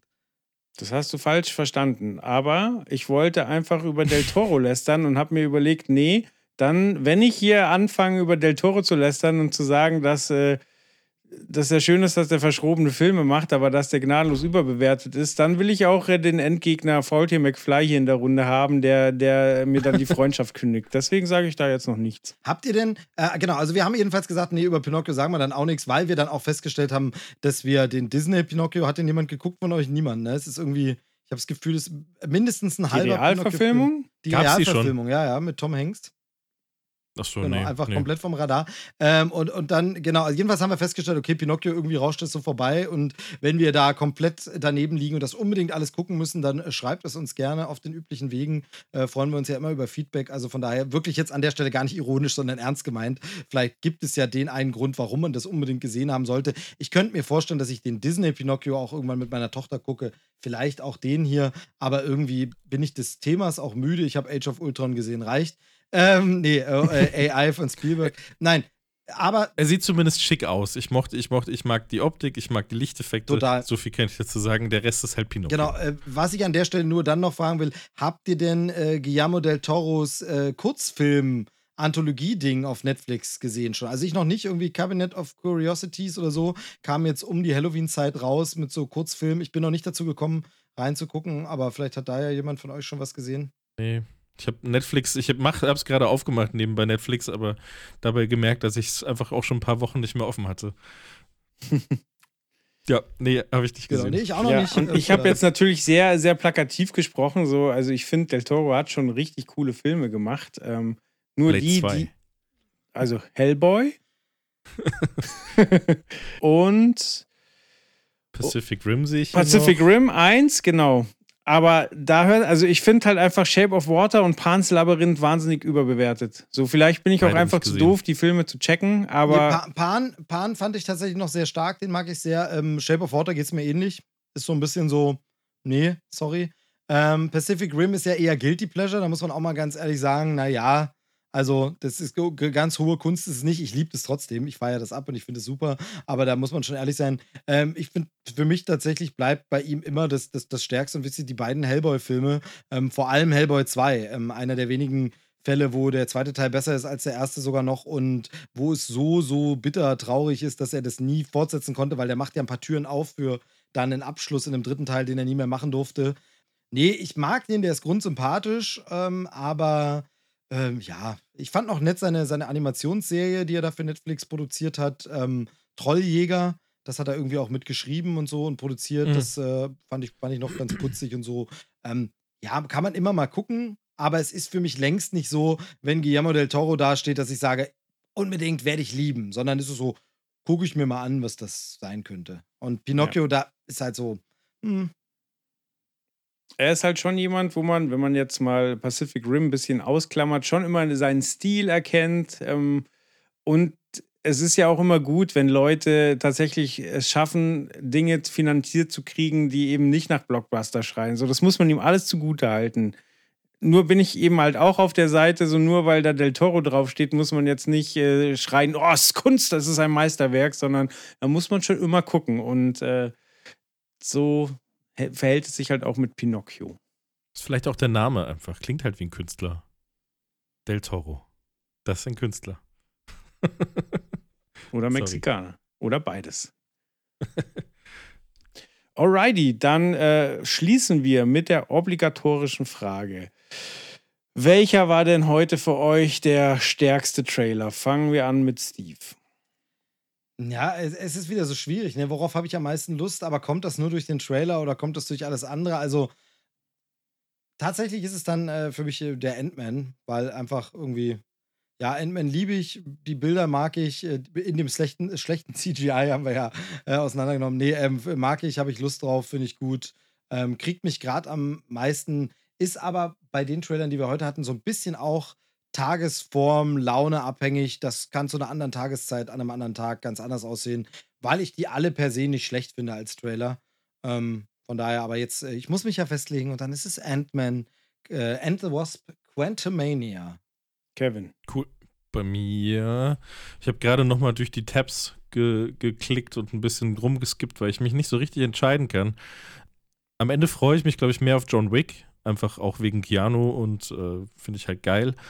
Aber ich bin gespannt, was Ant-Man macht. Ich bin sehr gespannt darauf, in welche Richtung das jetzt geht, gerade worüber wir vorhin geredet haben, ob das jetzt eben diese, ob das jetzt so eine riesige Richtung einschlagen wird, dass es eben nicht mehr das kleine Ant-Man ist und, und, und äh, bisschen mehr für sich steht, dann da bin ich eigentlich mehr gespannt drauf. Nee, eigentlich Ant-Man, ja, auch Ant-Man.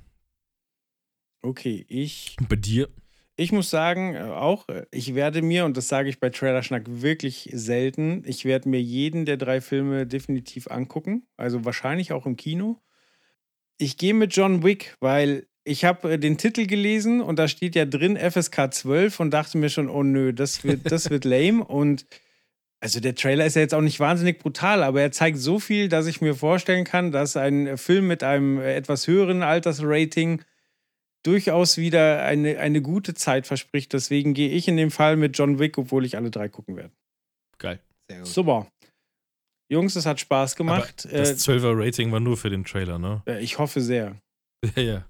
Ich glaube das wäre es ist- einfach unvorstellbar dumm. es ist halt so ungewöhnlich, dass es extra dran steht beim Trailer und ich glaube, das ist so, wahrscheinlich gibt es einfach noch eine Trailer-Version mit einer höheren Freigabe und deshalb steht es extra nochmal dabei, weil ich kann mir nicht Ja. vorstellen, sollten sie, das kann ja auch manchmal sein, sollten sie den Film, der ist zufällig eine 12 geworden oder sie schneiden ihn aus irgendwelchen Gründen als 12 runter, dass er so ins Kino kann, dann werden sie damit nicht hausieren gehen und das noch extra beim Trailer ranschreiben. Ähm, wir haben es ja hier rausgesucht vom offiziellen Verleihkanal, also es ist jetzt nicht irgendeine YouTube-Seite, sondern tatsächlich vom, und ob die dann unbedingt ranschreiben, ähm, ist übrigens ab 12, weiß ich nicht, das würde man, glaube ich, dann eher für sich behalten und sagen, lasst es bitte bloß keinen wissen, dass das diesmal so Also, Ich glaube, gut. aber manchmal passieren ja solche Irrtümer. Ich glaube, bei Expendables war das Teil 3, der plötzlich ein, ein, äh, ein niedriges Rating hatte, weil irgendein Bescheuerter gedacht hat, ja, dann haben wir doch eine viel größere Zielgruppe, dann wird das ein Riesenerfolg. Äh, nein? Ja, genau, aber ich glaube, dass sie das dann eben nicht bewerben würden. Der würde dann im Kino ab 12 laufen, aber ich glaube, dass du dann nicht hausieren gehst, um eben genau die anderen Leute nicht zu verprellen. Die kommen dann ins Kino und sagen dann, was war das denn für eine Version? Aber du wirbst nicht noch damit, dass du ihn runtergekürzt hast, weißt du? Ja. Definitiv, das stimmt. Jungs, das war ein schöner, äh, eine schöne Flucht aus dem Alltag Vielen Dank dafür. Ich hoffe, für die Hörer war es auch eine angenehme Zeit. Weiß man ja nie. Aber danke und Ich glaube, die hatten Spaß. Bin mir sehr sicher. Wehe nicht. Danke, haut rein. Wehe dich. Ciao. Bis dann. Ciao. Das war Trailerschnack. Bis zur nächsten Ausgabe.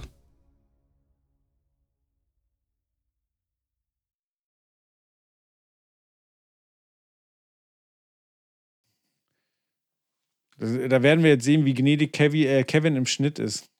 Oder ob Gar ihr nicht. das alles ertragen müsst. Ja, das müsst ihr alles ertragen. ich gucke ja auch gerade